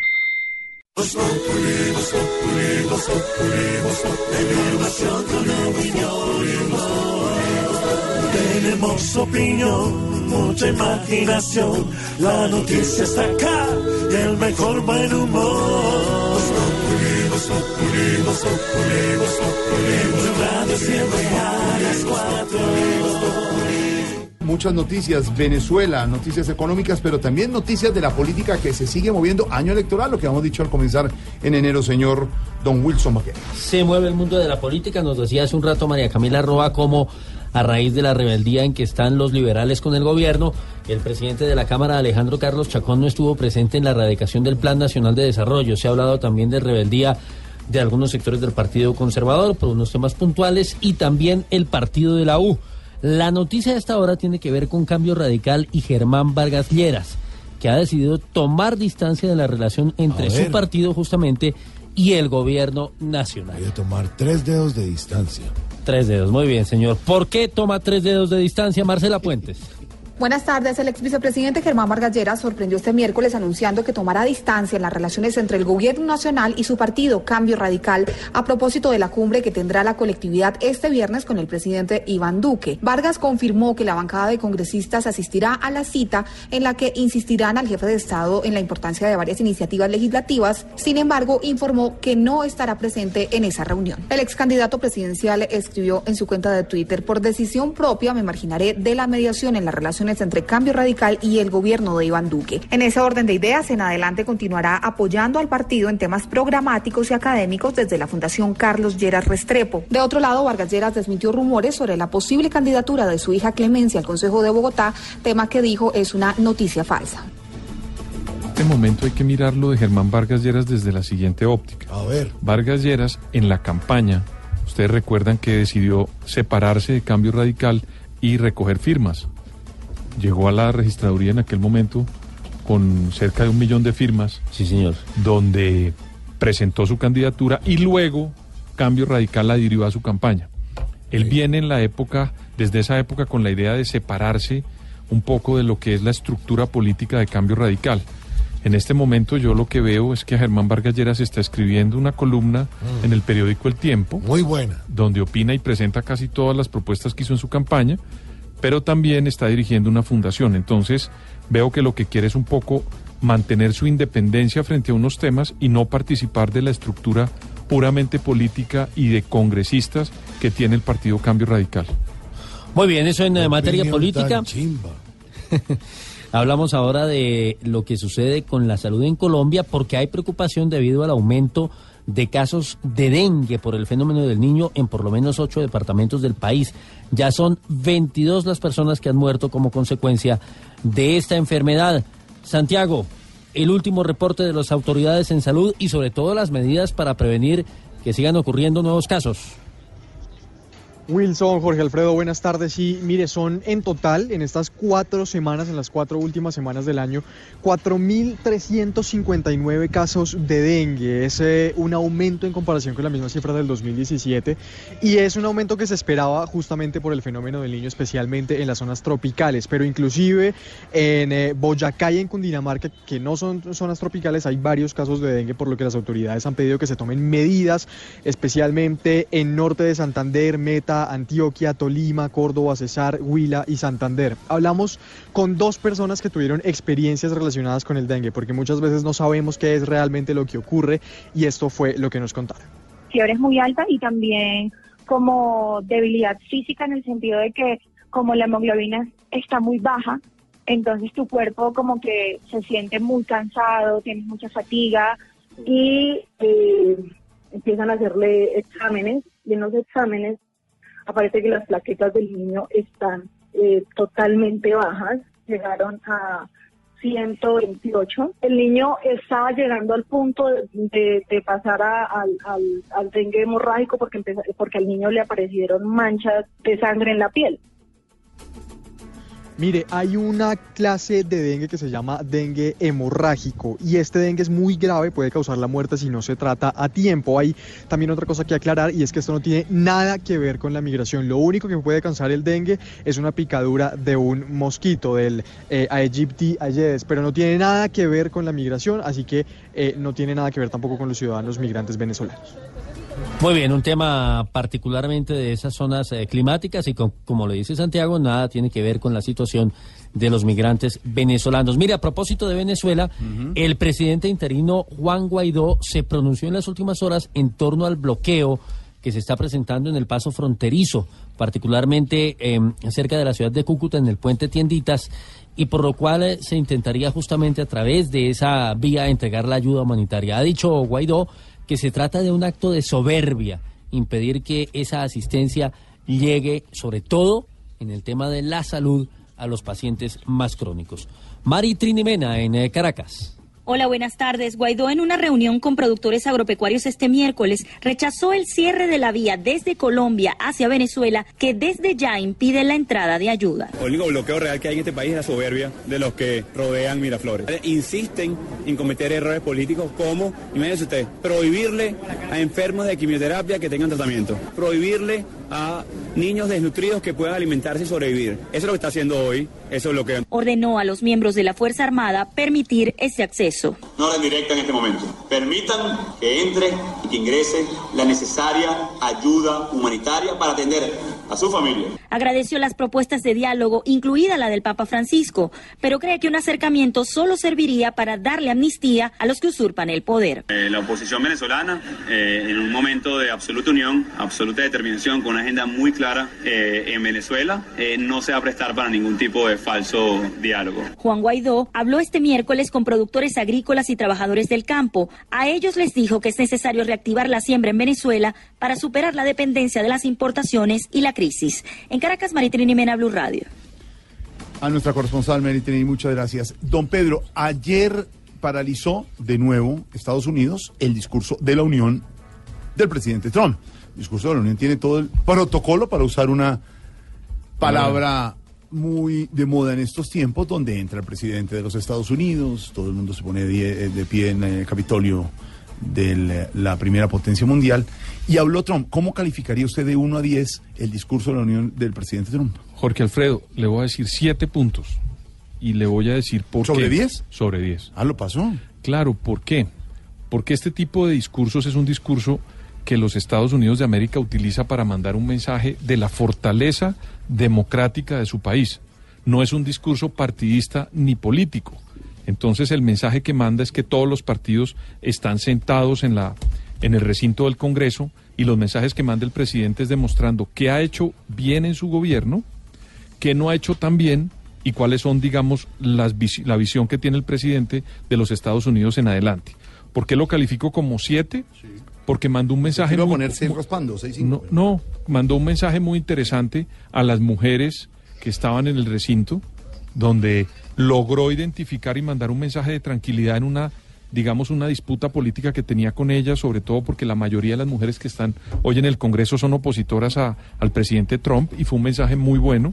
También presentó los resultados económicos de los Estados Unidos, que en materia de desempleo y de tasas es bastante positivo. Sí, ahí- ahí se salva. Ahí se salva, entonces ese mensaje para los Estados Unidos, la economía es muy importante y el mensaje fue muy positivo. Y habló del muro de una manera, digamos, muy soterrada, puso el muro, no, no tuvo tanto, tanta acogida a su idea. También habló de Guaidó, lo respaldó, no puso en el discurso ningún tipo de mensaje y adjetivo belicista. Y también dio una frase que fue muy comentada en los Estados Unidos porque fue parecida a la que hizo Richard Nixon cuando dijo que dejaran de investigar el Watergate.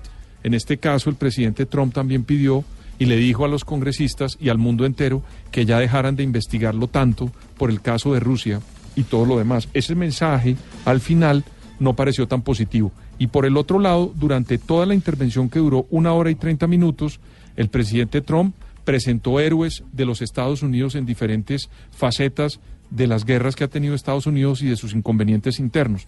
Por eso, el mensaje de unión y el mensaje de Estado de todas las fuerzas políticas, Jorge Alfredo, me parece que es un, es un discurso donde ninguno de los presidentes de Estados Unidos se ha rajado nunca. Siempre es un discurso muy positivo, propositivo y donde todo el mundo lo respalda. Discurso de 7 sobre 10, dice don Pedro Viveros, al de la Unión del presidente Trump anoche en Washington. Y hablando del presidente Trump, y ya se sabe que está confirmada esa reunión entre el presidente Iván Duque y el mandatario de los estadounidenses, encuentro que se llevará a cabo el 13 de febrero en Washington. Y señores y señoras, como primicia en Voz Populi tenemos el anuncio hecho por el presidente de los Estados Unidos, Donald Trump.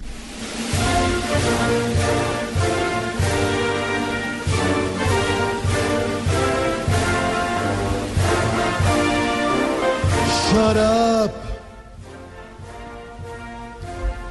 Hello, it's Ricky Martin la red. Hola, qué alegría estar aquí. I am Mara en la agencia. Vengo con una sorpresita. We will welcome you to Selección Colombia Sub-20. Le vamos a dar la bienvenida, pero ojalá no vengan muchos paquetes.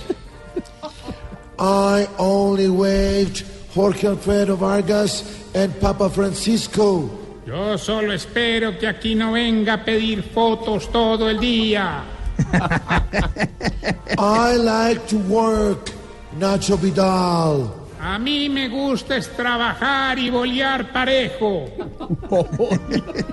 Let's blah blah blah, Marta Lucía Ramírez and Tino Asprilla. Vamos a hablar largo y tendido. I do not like ELN.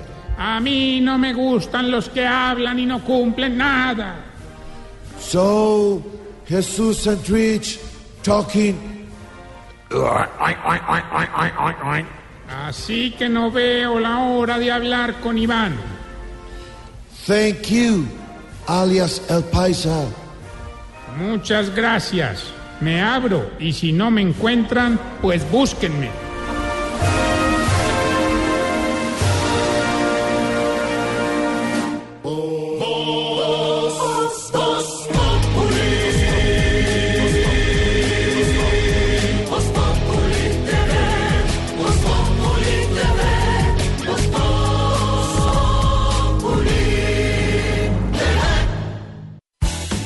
Se estará preguntando? Ignorita. Eh, buenas, su merced, don Estevitan Panorésico de mi No, corazón. pero a ver, Ignorita, no me diga así. No, ¿Así no le dijo la profe Cabal? No, no, no. Ella, ella está inventando cuentos, Ah, no le bueno. haga caso. ¿Qué bueno, más, su merced, Ignorita? don Estevitan lindo de mi corazón, su merced. Una preguntita, su merced, ¿cómo él es esa joda, su merced? Tema. Eh, tema. eh, Situación. Situación. eh, Contexto. pues, esa contexto. Problema. Problema. Bueno, y esa joda, su merced, ¿cómo es la nueva política de seguridad y esas cosas para grupos armados y esa joda? Pues, Ignorita, la nueva política de seguridad pone condiciones a grupos armados que pretendan negociar. Eso incluye ceses bilaterales, situaciones que impliquen suspender obligaciones constitucionales de la fuerza pública. Mire, las dos condiciones que deberán cumplir las estructuras armadas que quieran adelantar alguna negociación serán concentrar toda la organización en espacios geográficos delimitados, además de cesar todo tipo de actividades criminales. Don Álvaro Forero, ¿tendrá éxito una estrategia como esta? Pues no es fácil, Esteban, porque esas reglas ya se intentaron en el pasado. Eran las que ponía el expresidente Álvaro Uribe durante su gobierno y que las FARC no quiso aceptar. Porque es que las negociaciones con insurgentes no son eh, procesos de, entrega de las armas simplemente, son negociaciones. Lo que hemos visto es que lo que logra acuerdos no son reglas, sino realidades. Las FARC firmaron un acuerdo por varias razones. Primero porque las golpearon militarmente y los cabecillas sabían que eh, eran los próximos en caer. Segundo porque hubo una coyuntura y Venezuela que tenía influencia sobre ellos ayudó. Y, tercero porque vieron verdadera voluntad de paz y que se les iba a dar la oportunidad de, un acuerdo que les respetara lo que ellos llaman la dignidad histórica de su causa. Sin eso no hay reglas que valga. Eh, y lo que se va a interpretar de muchas partes es que lo que se busca es precisamente que no haya negociación política. Mire lo que está pasando en Afganistán. Yo escribí una columna hace como tres años diciendo que una de las razones de por qué Estados Unidos, el gobierno de Estados Unidos apoyaba tanto la negociación en Colombia era porque generaba un precedente muy importante para ellos en Afganistán. Si se demostraba, como en el caso colombiano, que se podía llegar a un acuerdo con un grupo insurgente respetando el derecho internacional, pues Estados Unidos podría llegar a un acuerdo con los talibanes. Y eso está haciendo. Ayer, el señor Trump, el más duro de los duros, enorgulleciéndose de que está avanzando positivamente en una negociación. ¿Por qué está negociando? Porque la guerra de guerrillas eh, no es ganable. El caso de Afganistán es ilustrativo. Estados Unidos lleva 15 años, llegó a tener el apoyo de 25 países. La OTAN ya salieron con el rabo entre las patas y no pudieron derrotar a los talibanes. Por eso van a negociar. Entonces, cuando se necesita negociar es porque no se ha derrotado al enemigo. Y esas reglas no son reales. Lo que pasó con las FARC fue que se empezó a negociar en medio del conflicto, que no es una ventaja para los guerrilleros. Es una ventaja para el Estado que tiene superioridad militar y puede seguirlos golpeando. Y durante a al tiempo de la negociación, las FARC decidió hacer un cese eh, unilateral. Y el bilateral, en que ambas partes paraban, solo se hizo el puro final cuando ya había claro la posibilidad de un acuerdo. Entonces, esas reglas eh, se pueden quedar escritas. Yo creería que si va a haber un acuerdo con el ELN en el futuro, eh, habría que hacerlo sobre condiciones distintas. Pero lo importante no es la regla, lo importante es que más que expedir papeles diciendo cuáles son las condiciones, el Estado golpee a- al ELN militarmente, le pegue a los cabecillas para lograr las condiciones para después quitarle las armas, como hizo eh, el gobierno anterior. Primero golpearlos, después desarmarlos, y lo que está haciendo Estados Unidos en Afganistán. lo beneficioso del diálogo, lo beneficioso de la negociación, que hasta el mismo Donald Trump alaba esas bondades. Don Álvaro, gracias. 5 de la tarde, 53 minutos, momento de la reflexión, momento de un gran mensaje. El monocucólogo con el padre Lindero.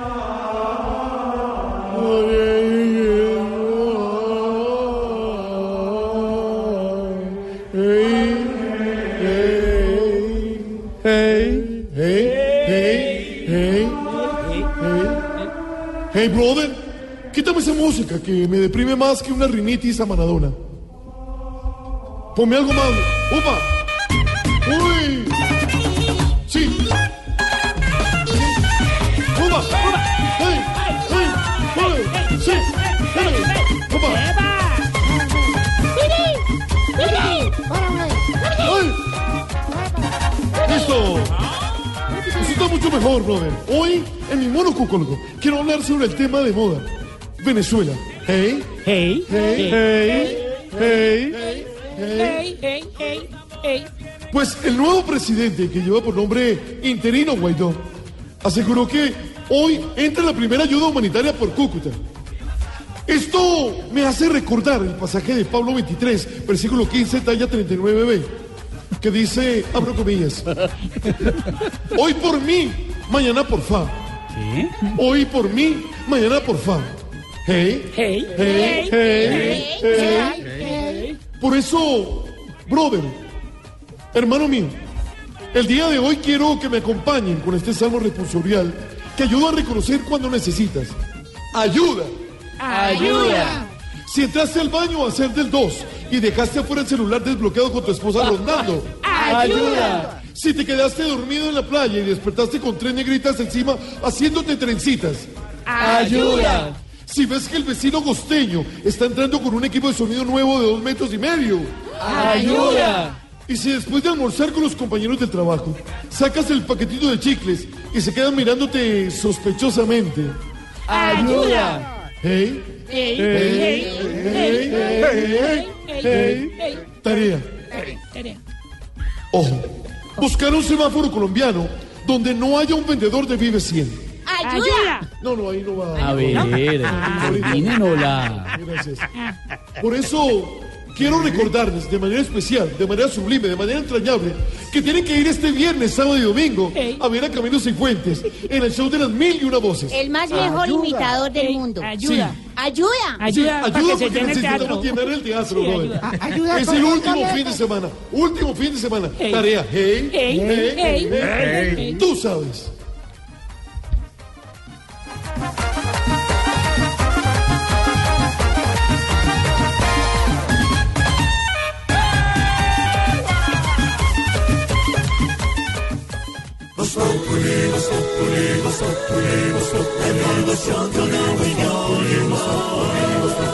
En Blue Radio. Este es nuestro cuentico del día.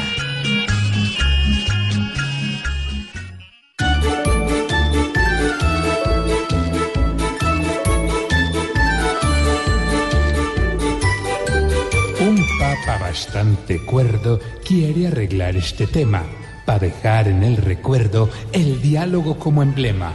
Pero ahí está el gran problema, poner esos dos de acuerdo. Yo le doy gracias a Dios que aquí nada se me escapa. Si cree que alzando la voz a Guaidó y Maduro atrapa, más arriesgado es el Papa que se mete entre esos dos. Si el Papa un poco ablanda el tema con sensatez, mermerá la propaganda en donde todo este mes mandan tantos a la vez que ni se sabe quién manda. Aunque otra carta le mande, no va a responderme a mí. ¿Quién sabe por qué se expande hoy este problema así?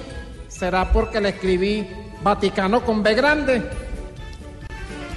Como en las grandes comedias, hay risas y pormenores, y para evitar tragedias, en vez de más dictadores, se requieren mediadores para un país que está a medias.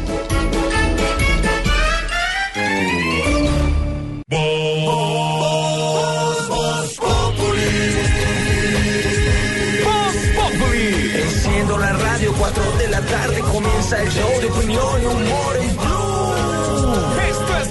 En Blue Radio.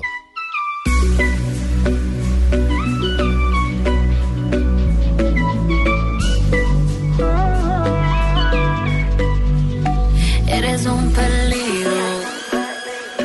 De la trampa de tus ojos no me libro, no es normal. Con ninguno me suele pasar, solamente contigo.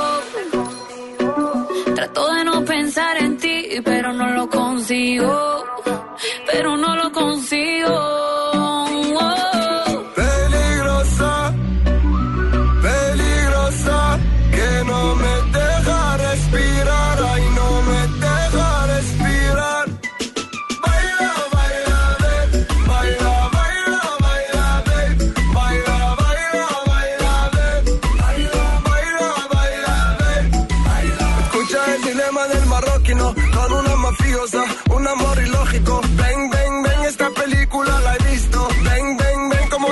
Tarantino.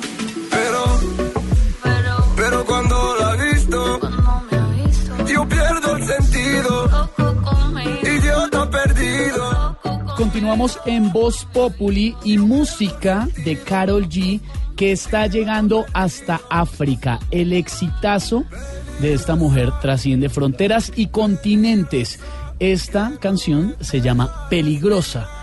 Como ella, peligrosa, pero en el buen sentido. ¿Está llegando aquí les- York? está- incontinentes? Hasta, no, perdón, a ver, Chief, usted oyó todo mal. Incontinentes no dije, dije continentes, a otros continentes. Lo siento, brother. ¿Quién es esta vieja? Carol G. ¿Cómo así, que ninguna, ¿Cómo así que vieja? No, es una gran artista. Es que ahora todos se ponen un nombre. Mínimo se llama Carol, Carol, Carol Giovanna. Se llama Carolina Giraldo. No, imagínate, No, bro. pero tiene derecho a llamarse ¿Cómo se llama esta canción, bro? Y esta canción se llama Peligrosa. donde voy a despertar. wow. no es pa' mañana, esto es pa' hoy. Voy a traerte conmigo. Yo quiero hacerte el recorrido. Voy a mojarte todo, empezando en el vrai, j'ai vu tes formes avant de voir dans tes yeux. Mais ton charme est complet, je suis complètement fou des deux. ¿Será efectiva o no? Explíquenos usted la decisión de la JEP de buscar alias el Paisa donde esté. Mire, Esteban, lo que pasa con el paisa no es, digamos, yo, no quisiera referirme tanto al caso puntual del paisa, sino algo estructural que está pasando con la JEP. La JEP nació para ejercer lo que se conoce como, en técnica del derecho, una justicia transicional. Es el agente que se encarga de evaluar y sancionar y emitir unos fallos frente a lo que fue el conflicto histórico en Colombia de más de 50 años. En este momento la JEP no tiene, no ha emitido un solo fallo y todos los ataques son más políticos que jurídicos. Entonces, en este caso, lo que está haciendo la JEP es tratando de blindar cualquier decisión que tome frente al paisa. Envió un grupo de investigadores para que verifique en la zona del Caquetá donde está este señor y tiene que estar cumpliendo las funciones porque él está en el proceso de paz y verificar si él lo está cumpliendo y emitir, digamos, un fallo y un documento donde se testifique que el país está dentro de la zona y está cumpliendo con todo. Y si no lo está haciendo, pues también unas personas de la JEP fueron, lo verificaron y deciden si el señor País está cumpliendo o no con los acuerdos. Pero lo más importante, Don País. Esteban, es que la gente entienda que la JEP es un órgano jurídico. Los ataques que ha sufrido hasta el momento son solo políticos. Ojalá la dejaran operar para luego ver, mediante los fallos, si la justicia especial para la paz funcionó o no. A propósito, ya que estamos hablando de acuerdos y usando estos términos políticos, dice Nathan Muñoz con nuestro hashtag, que no se enteren, dice el hombre, que no se enteren de los acuerdos políticos a medianoche o en días festivos y el pueblo con la soga al cuello, como cuando les da a don Pedro Viveros por firmar... A las 5 de la tarde, un viernes, tarde. tal. Eh, 28 de- Esteban, ya eso, con todo lo que vemos, las redes y toda la intercomunicación que hay, ya la gente no puede hacer esos acuerdos a las 5 de la tarde de un 28 se de, sabe. de diciembre. Recuerde que el año pasado hubo un nombramiento el 28 de diciembre a las 5 de la tarde y lo tumbaron. Todo se sabe. Pero cuando la he visto, yo pierdo el sentido.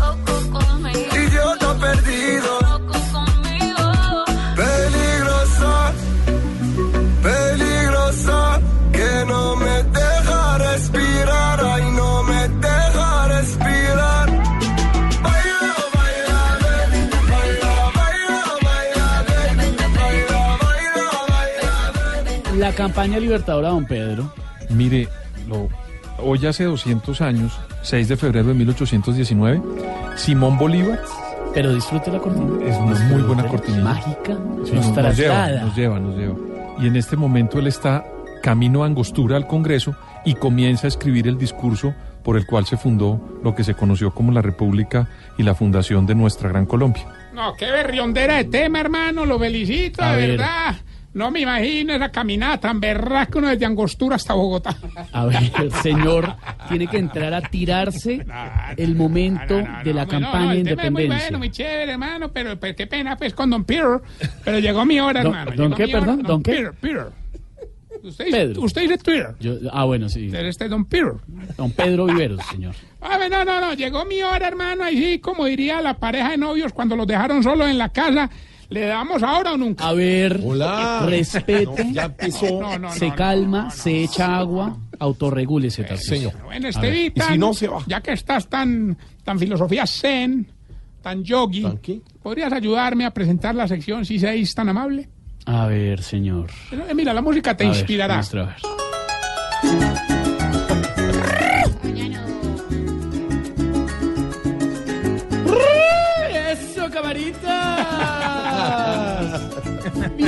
Bienvenidos al hogar geriátrico Mis Últimos Pasos, el único hogar donde los viejitos empiezan a sentirse cada vez más pelados.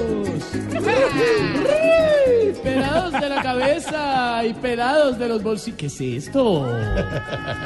Todo esto gracias al caporal de los caporales. Aquí se conserva la tradición llanera en los instrumentos, como el arpa y el cuatro llanero. ¿Qué es esta vaina? Las viejitas miran a los viejitos en arpa y los viejitos las miran en cuatro. No, ¿qué es esto? Yo no puedo leer esta. A ver, señor. Va bien, va bien, va bien. Démosle. Qué desgracia. Démosle la bienvenida al llanero más grande de todos. El joropo más recio del llano Camarita. El gran Tarcisio Maya. Verdad, verdad, mi querido Esteban, gracias, hermano. Yo te agradezco la colaboración, hermano, pero estás más perdido que ratón Pérez de niño venezolano, A güey. ver, respete, No, no no, sea atravesado. No, no, mira, le cuento, hermano, que hoy vengo más preocupado que Jorge Alfredo antes de la cita donde la nutricionista. Cuidado, cuidado. ¿Te parece? Respeta, señor. Yo ¿No te parece que los viejitos del hogar entraron en, en- que en la nueva moda? Te les dio por hacer pues cosas de moda. Ahí está, por ejemplo, doña Fufani. A ver. Le, le empezó a gustar el reggaetón, ¿Y por qué sabe? pues porque todos los días perrea. A ver, a ver, señor, por favor. Decente. Y otro que también entró en la, en la moda es de- el viejito este que mantiene escuchando música, don Spotiverio. Esta semana, no, no, de verdad. Esta semana casi lo mata un carro, hermano, por culpa de, de esta vaina me, que se pone en las orejas, hombre, esto de... de- ¿Audífono qué? No, no, estaba sin las gafas. A ver, a ver, señor, por favor. Oiga, el que salió muy bueno para las redes es el viejito este, el, el que sube, yo te conté de él, hombre, el que ¿Cuál? sube videos enseñando a hacer cosas, don Tuto. ¿Don Tuto? Sí, nosotros de cariño le decimos don tutorial. A ver. Ay, Ayer, por ejemplo, subió un video enseñando a pescar. Ah, pero qué bien, con vara y anzuelo y toda la cosa. No, no, no, con los dedos dentro de la nariz.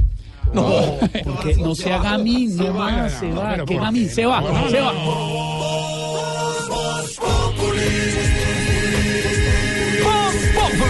Enciendo la radio, 4 de la tarde comienza el show de opinión y humor en Blue.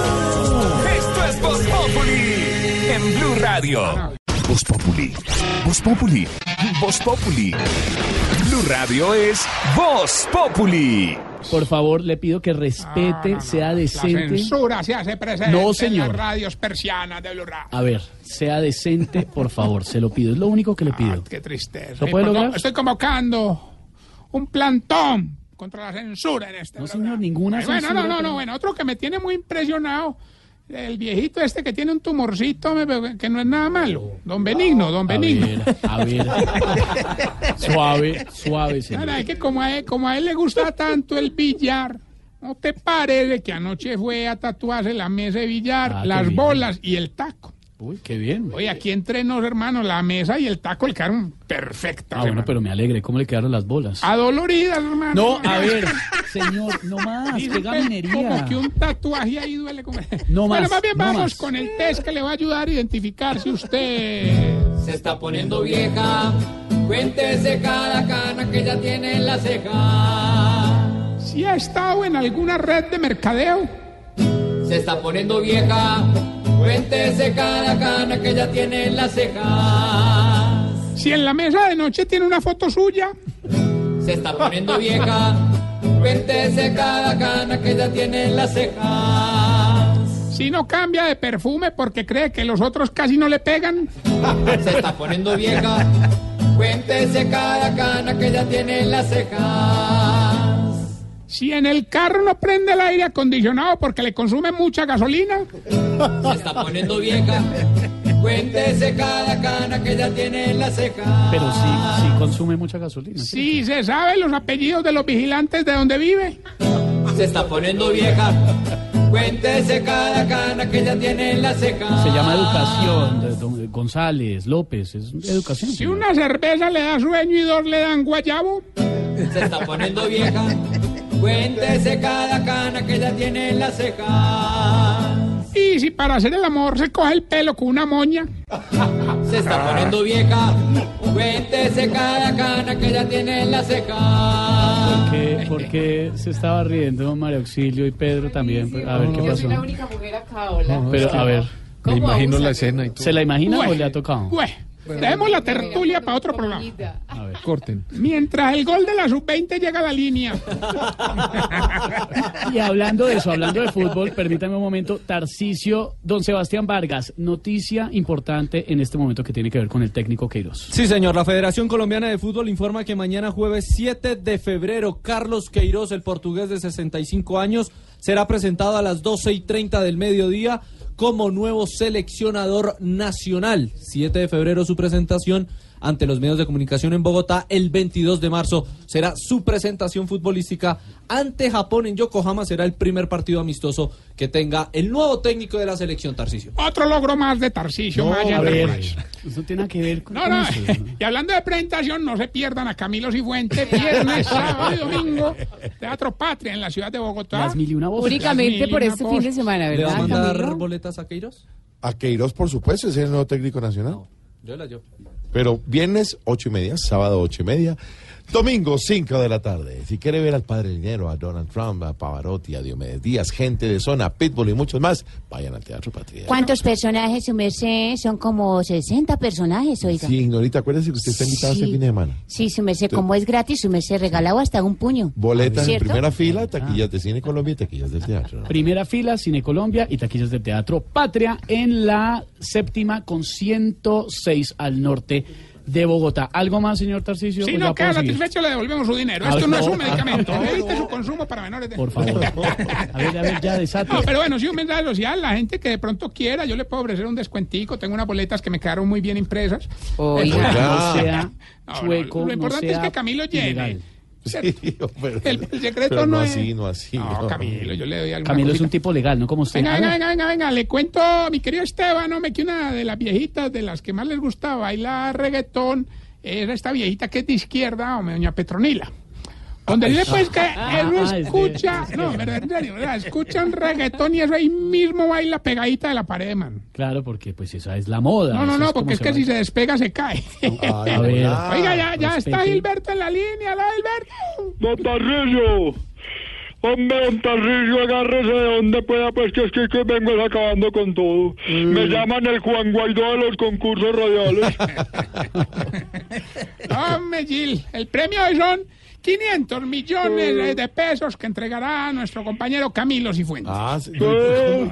Solamente nos tiene que decir el pedazo de la canción y con mucho respeto darle a la gente el testimonio cómo le pareció el show de Camilo, las mil y una voces. No, pues ya le gané, hágale verá. Escuche pues.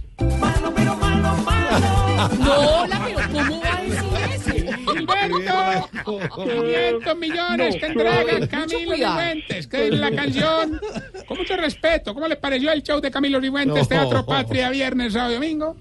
Malo, pero malo, este malo. no, respete, hermano, el show es muy bueno. Malo, pero malo, malo. El que es muy malo es usted, hombre, descarado. Malo, pero malo, malo. ¿Cómo le parece, cómo le, pa- cómo le parece Tarcicio como candidato? Bueno, muchas gracias. Quedó en evidencia. No, pues dígale lo que quiera. ¿Cómo le parece Esteban de conductor? A ver. pero malo. Quedó, quedó, no se meta conmigo, Tarcisio. Jorge Alfredo, presentador de noticias. Malo, pero malo. Respete a nuestro director, cálmese. ¿Algo más? Oscar Iván? Castaño en la cama. Malo, pero malo, malo. No más. Y el ya. director musical de este programa. Bueno, pero Ah, claro, a él sí le va bien. Bueno, recuerden nuestras redes sociales, arroba Tarcisio Maya y esta bella pregunta. ¿Para quién? No, para cualquier persona. ¿Por qué será que cuando las viejitas hablan por celular gritan tanto, hermano, sabiendo que las sordas son ellas? Explícame. ¿Por qué mira? ¿Por qué? Respete a las compañeras. no, ella es viejita como nosotros.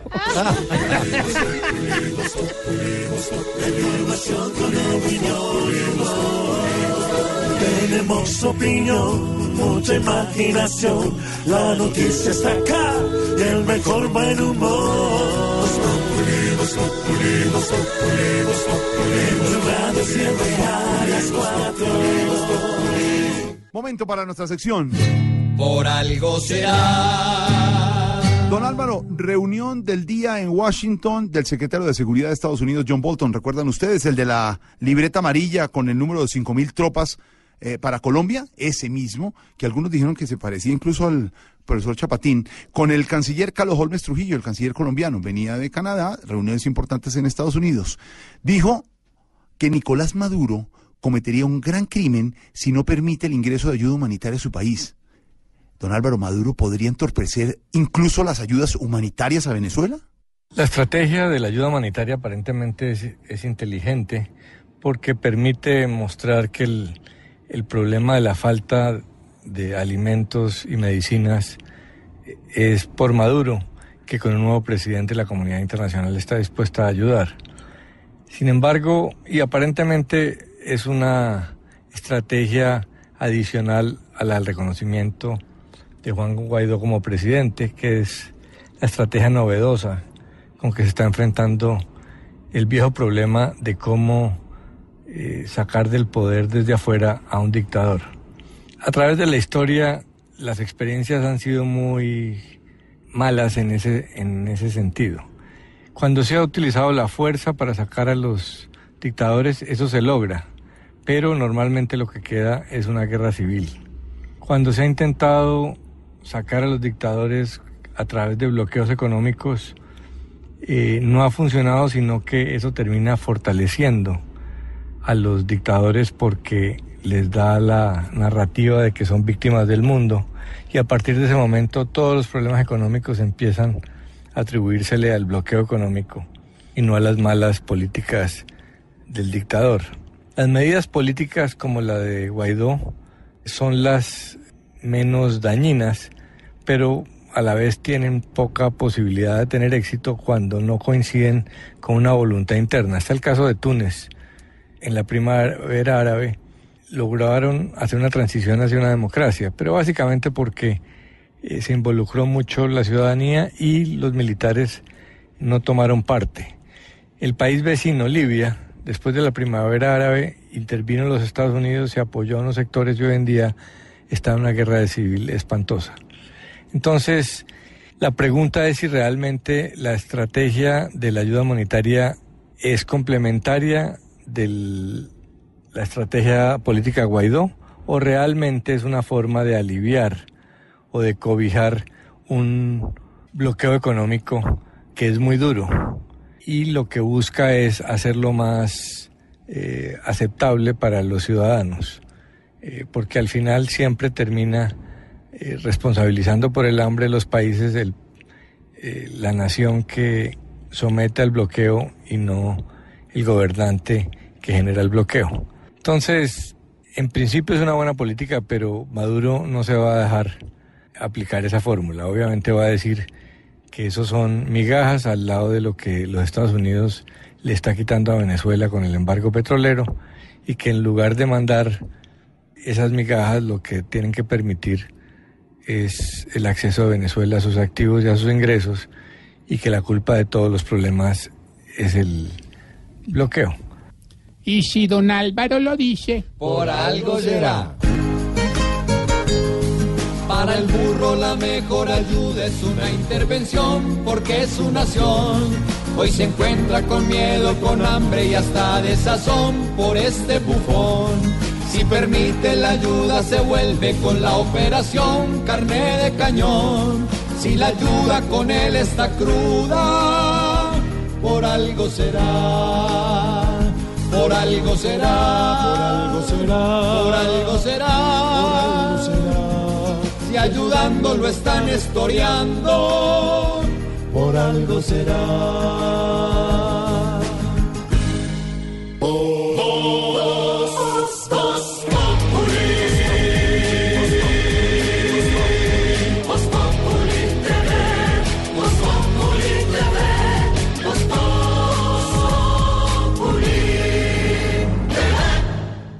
Para conocer cómo se mueve el comercio a esta hora en varias ciudades del país. Muy, pero muy buenas noches tengan todos, todas. Y el resto aquí llegó arriba y apareció de su Jaramillo conocido y reconocido, pero es el creador y recreador de las historias de Ultratumbis. Claro que como a mí no me gusta mentir, enredar, estabar ni timar a nadie, les da claro que mis productos son un poquito piratas. ¿Cómo serán de piratas? Que en mis videos de música popular los cantantes no salen mostrando carros ni vincas prestadas. Y preste mucha atención que acaban de llegar los mejores muebles, don Esteban. Mira esta belleza, le tengo la mesa tipo alerta, viene con una pata coja. También le tengo para don Pedro el taurete Pachito Santos, chiquito, quemado y no tiene mucha madera. Mira, don Camilo, esta belleza no se queda ni comprar la silla mecedora tipo discurso de Duque. Con tres minutos tiene para hacerlo dormir a uno. Y por último le tengo la mesita tipo Uribe. Todos creen que es del centro, pero en realidad es de ultraderecha. Bueno, eso no todo por ahí, recuerda que que necesite. Consígalo, papá. Don Felipe Zuleta, ¿qué nos deja el día? Pues el hecho del día es el reconocimiento que en las últimas horas hizo el Papa Francisco en el sentido de que ha habido abusos sexuales de curas y de obispos con monjas. Que lo diga el Papa, porque es que no lo está diciendo cualquier persona, es realmente trascendental. Es realmente trascendental porque la Iglesia Católica durante muchos años ha venido tapando los escándalos de abuso sexual y de pederastia. Inclusive eh, eso le costó el, el cargo a Benedicto XVI, el antecesor del Papa Francisco, quien no fue capaz de asumir el tema y a quien de una u otra manera le costó eh, eh, pues ser el sumo pontífice de los católicos. Pero este es un tema de fondo. No, no son unas meras o simples declaraciones que haga el Papa, es un tema de fondo. Y es un tema que tarde o temprano va a tener que abocar la Iglesia Católica, van a tener que abocar el Papa y sus obispos y sus cardenales, y es el celibato.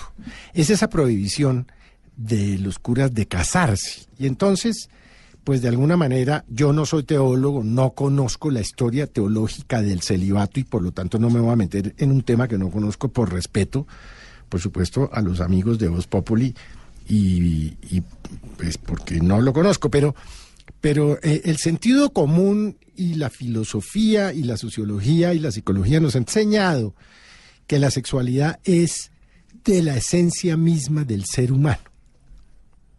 Nosotros somos animales por esencia eh, sexuales. Eh, yo no me voy a meter en el tema de la procreación o no la procreación, de los hijos o no los hijos. Y entonces se pregunta uno si nosotros por nuestra naturaleza somos seres sexuales, ¿qué sentido tienen que los sacerdotes no se puedan casar?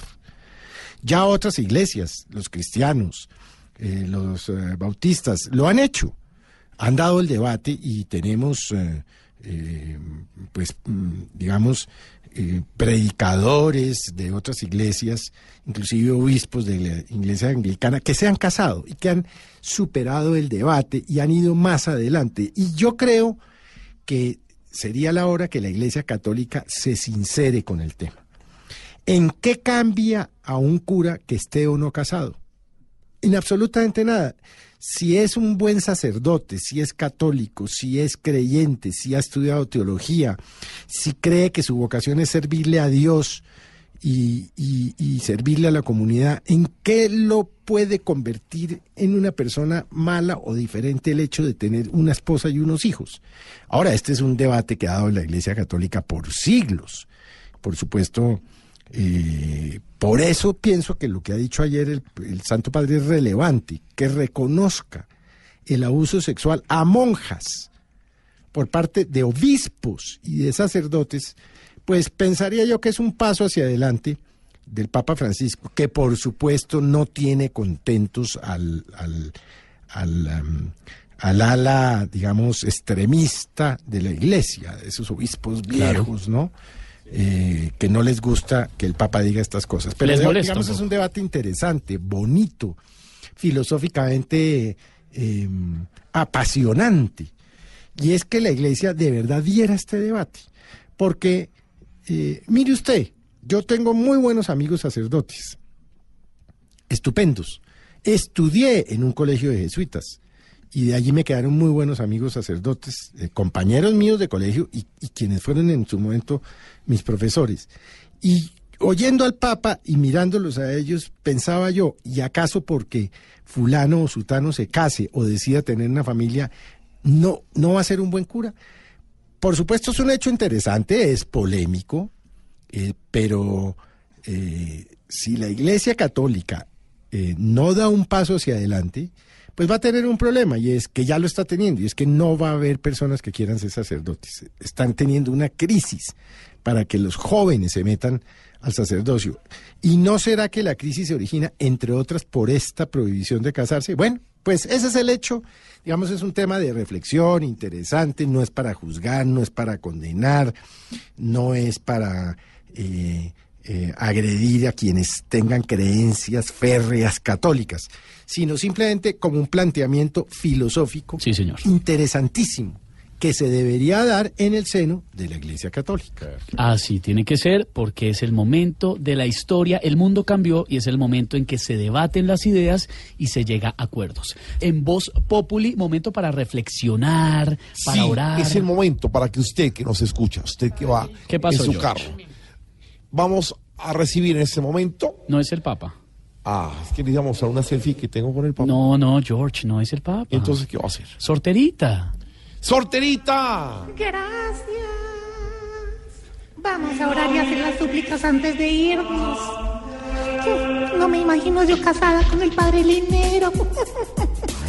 Bueno, todos contestamos, líbranos, Señor. Líbranos, Señor. De una enfermera regañona. Líbranos, Señor. De andar en silla de ruedas por Villa de Leyva. Líbranos, Señor. De un costeño alegando sin subtítulos. Uy, Líbranos, Señor. Dios. De Antanas Mocus haciendo un tatuaje. A ver. Líbranos, Señor. De estar tres horas en una sala de espera sin plan de datos. Uy, Esteban. Líbranos, Señor. De que le cojan puntos con una aguja oxidada. Líbranos, Señor. Y de tener un marido con vasectomía y resultar en embarazo. Uy, uy, uy. Líbranos, Señor. Todos para la casa a orar, juiciosos los quiero.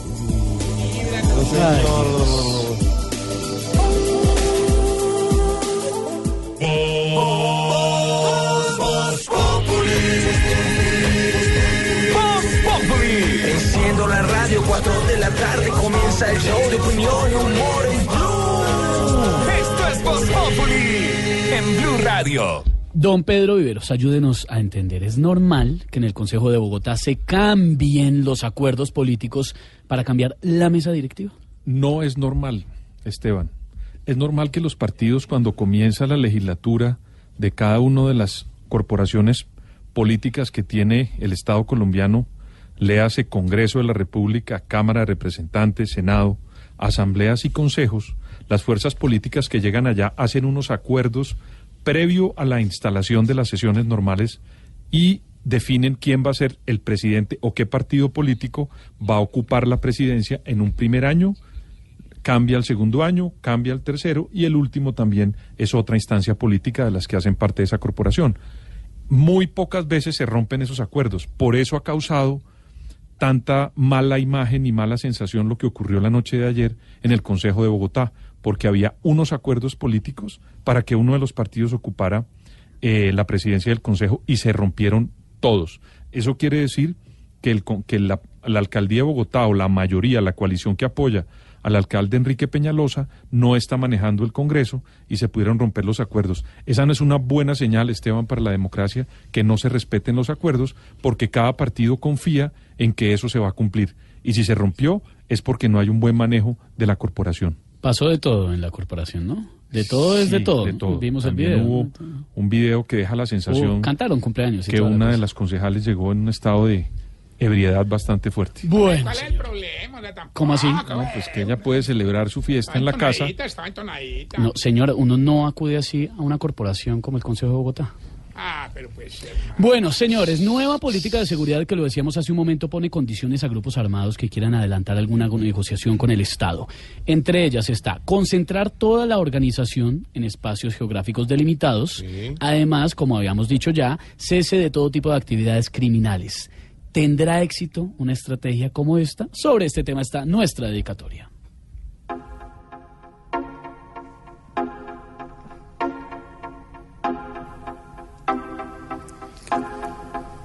Así nos gusta que se paren en la raya y que el gobierno se cuide para no dar más papaya.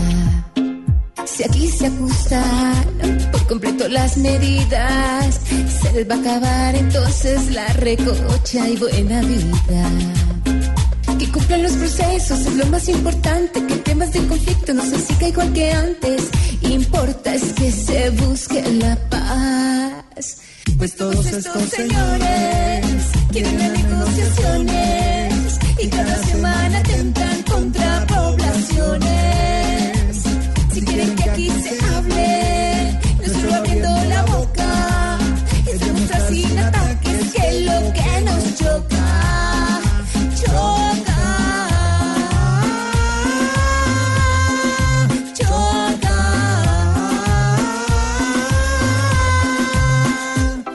Que hablar sin filtros con la gente armada para que el conflicto no se quede nada. Ya no más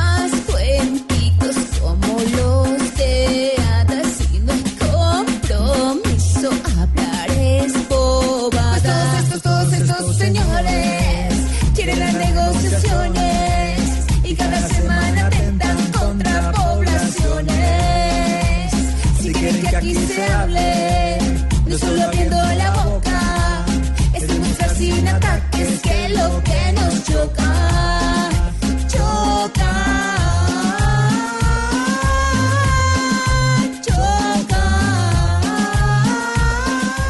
A ver, disimulen, disimulen. a ver, desimulen, disimulen. desimulen. Tarcicio, se me calma, ayúdeme a recoger. ¿De a cuánto? que- ¿De a diez mil o qué? No, a ver, a recoger el desorden que Ignorita está ocupada. Ah, ya no, no, hagámosle, hagámosle, recojamos la, hagamos la vaca para ir al show de Camilo viernes, sábado y domingo. En el Teatro Patria. Allá estaré yo recibiendo a la gente en el hobby del hotel. No, señor, no, Ah, Es un teatro y no tiene hobby, tiene lobby. Usted está, está vetada su entrada al Teatro Patria a ver el show de Camilo Cifuentes, Las Mil y Una Voces. Nos vamos, nos encontramos mañana a las 4 en punto de la tarde en Voz Populi y los, de- los dejamos con la reflexión del padre Linero, el de verdad. El Papa en el vuelo de vuelta este martes a Roma, luego de concluir su viaje en Emiratos Árabes Unidos, afrontó este problema de cómo algunos obispos y algunos presbíteros han violado y abusado de monjas. Yo tengo que decir que es un masazo para nosotros los creyentes. Yo tengo que decir que viví 33 años en las dinámicas eclesiales y que no conocí casos de esos. Nunca fui testigo de esas experiencias.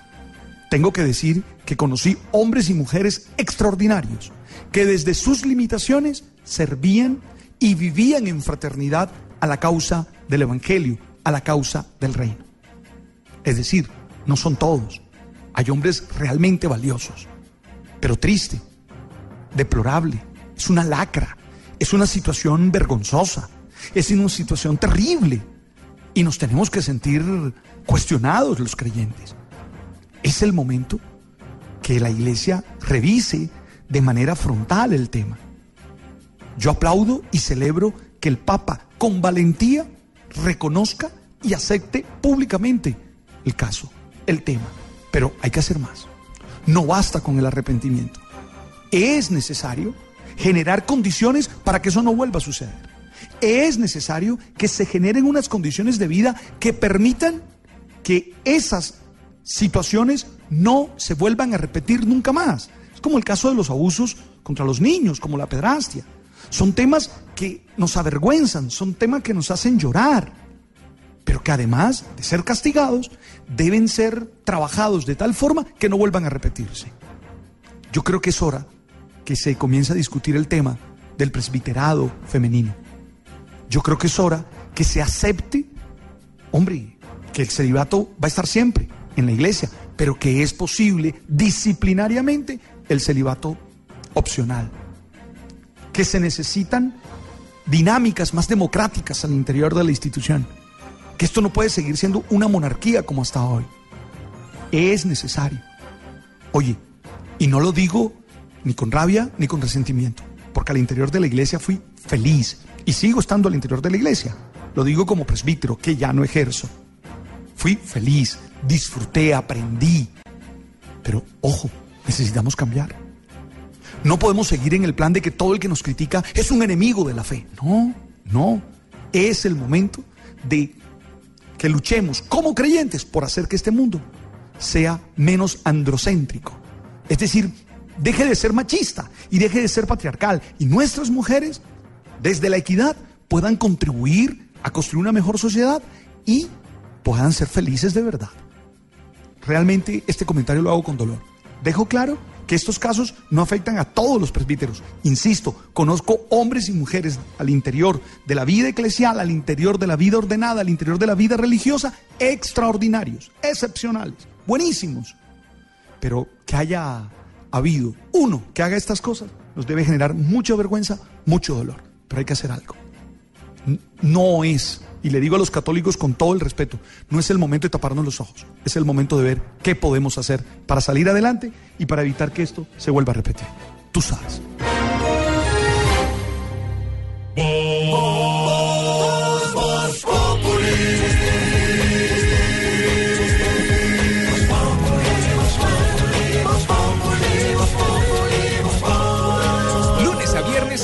La tarde en Blue Radio.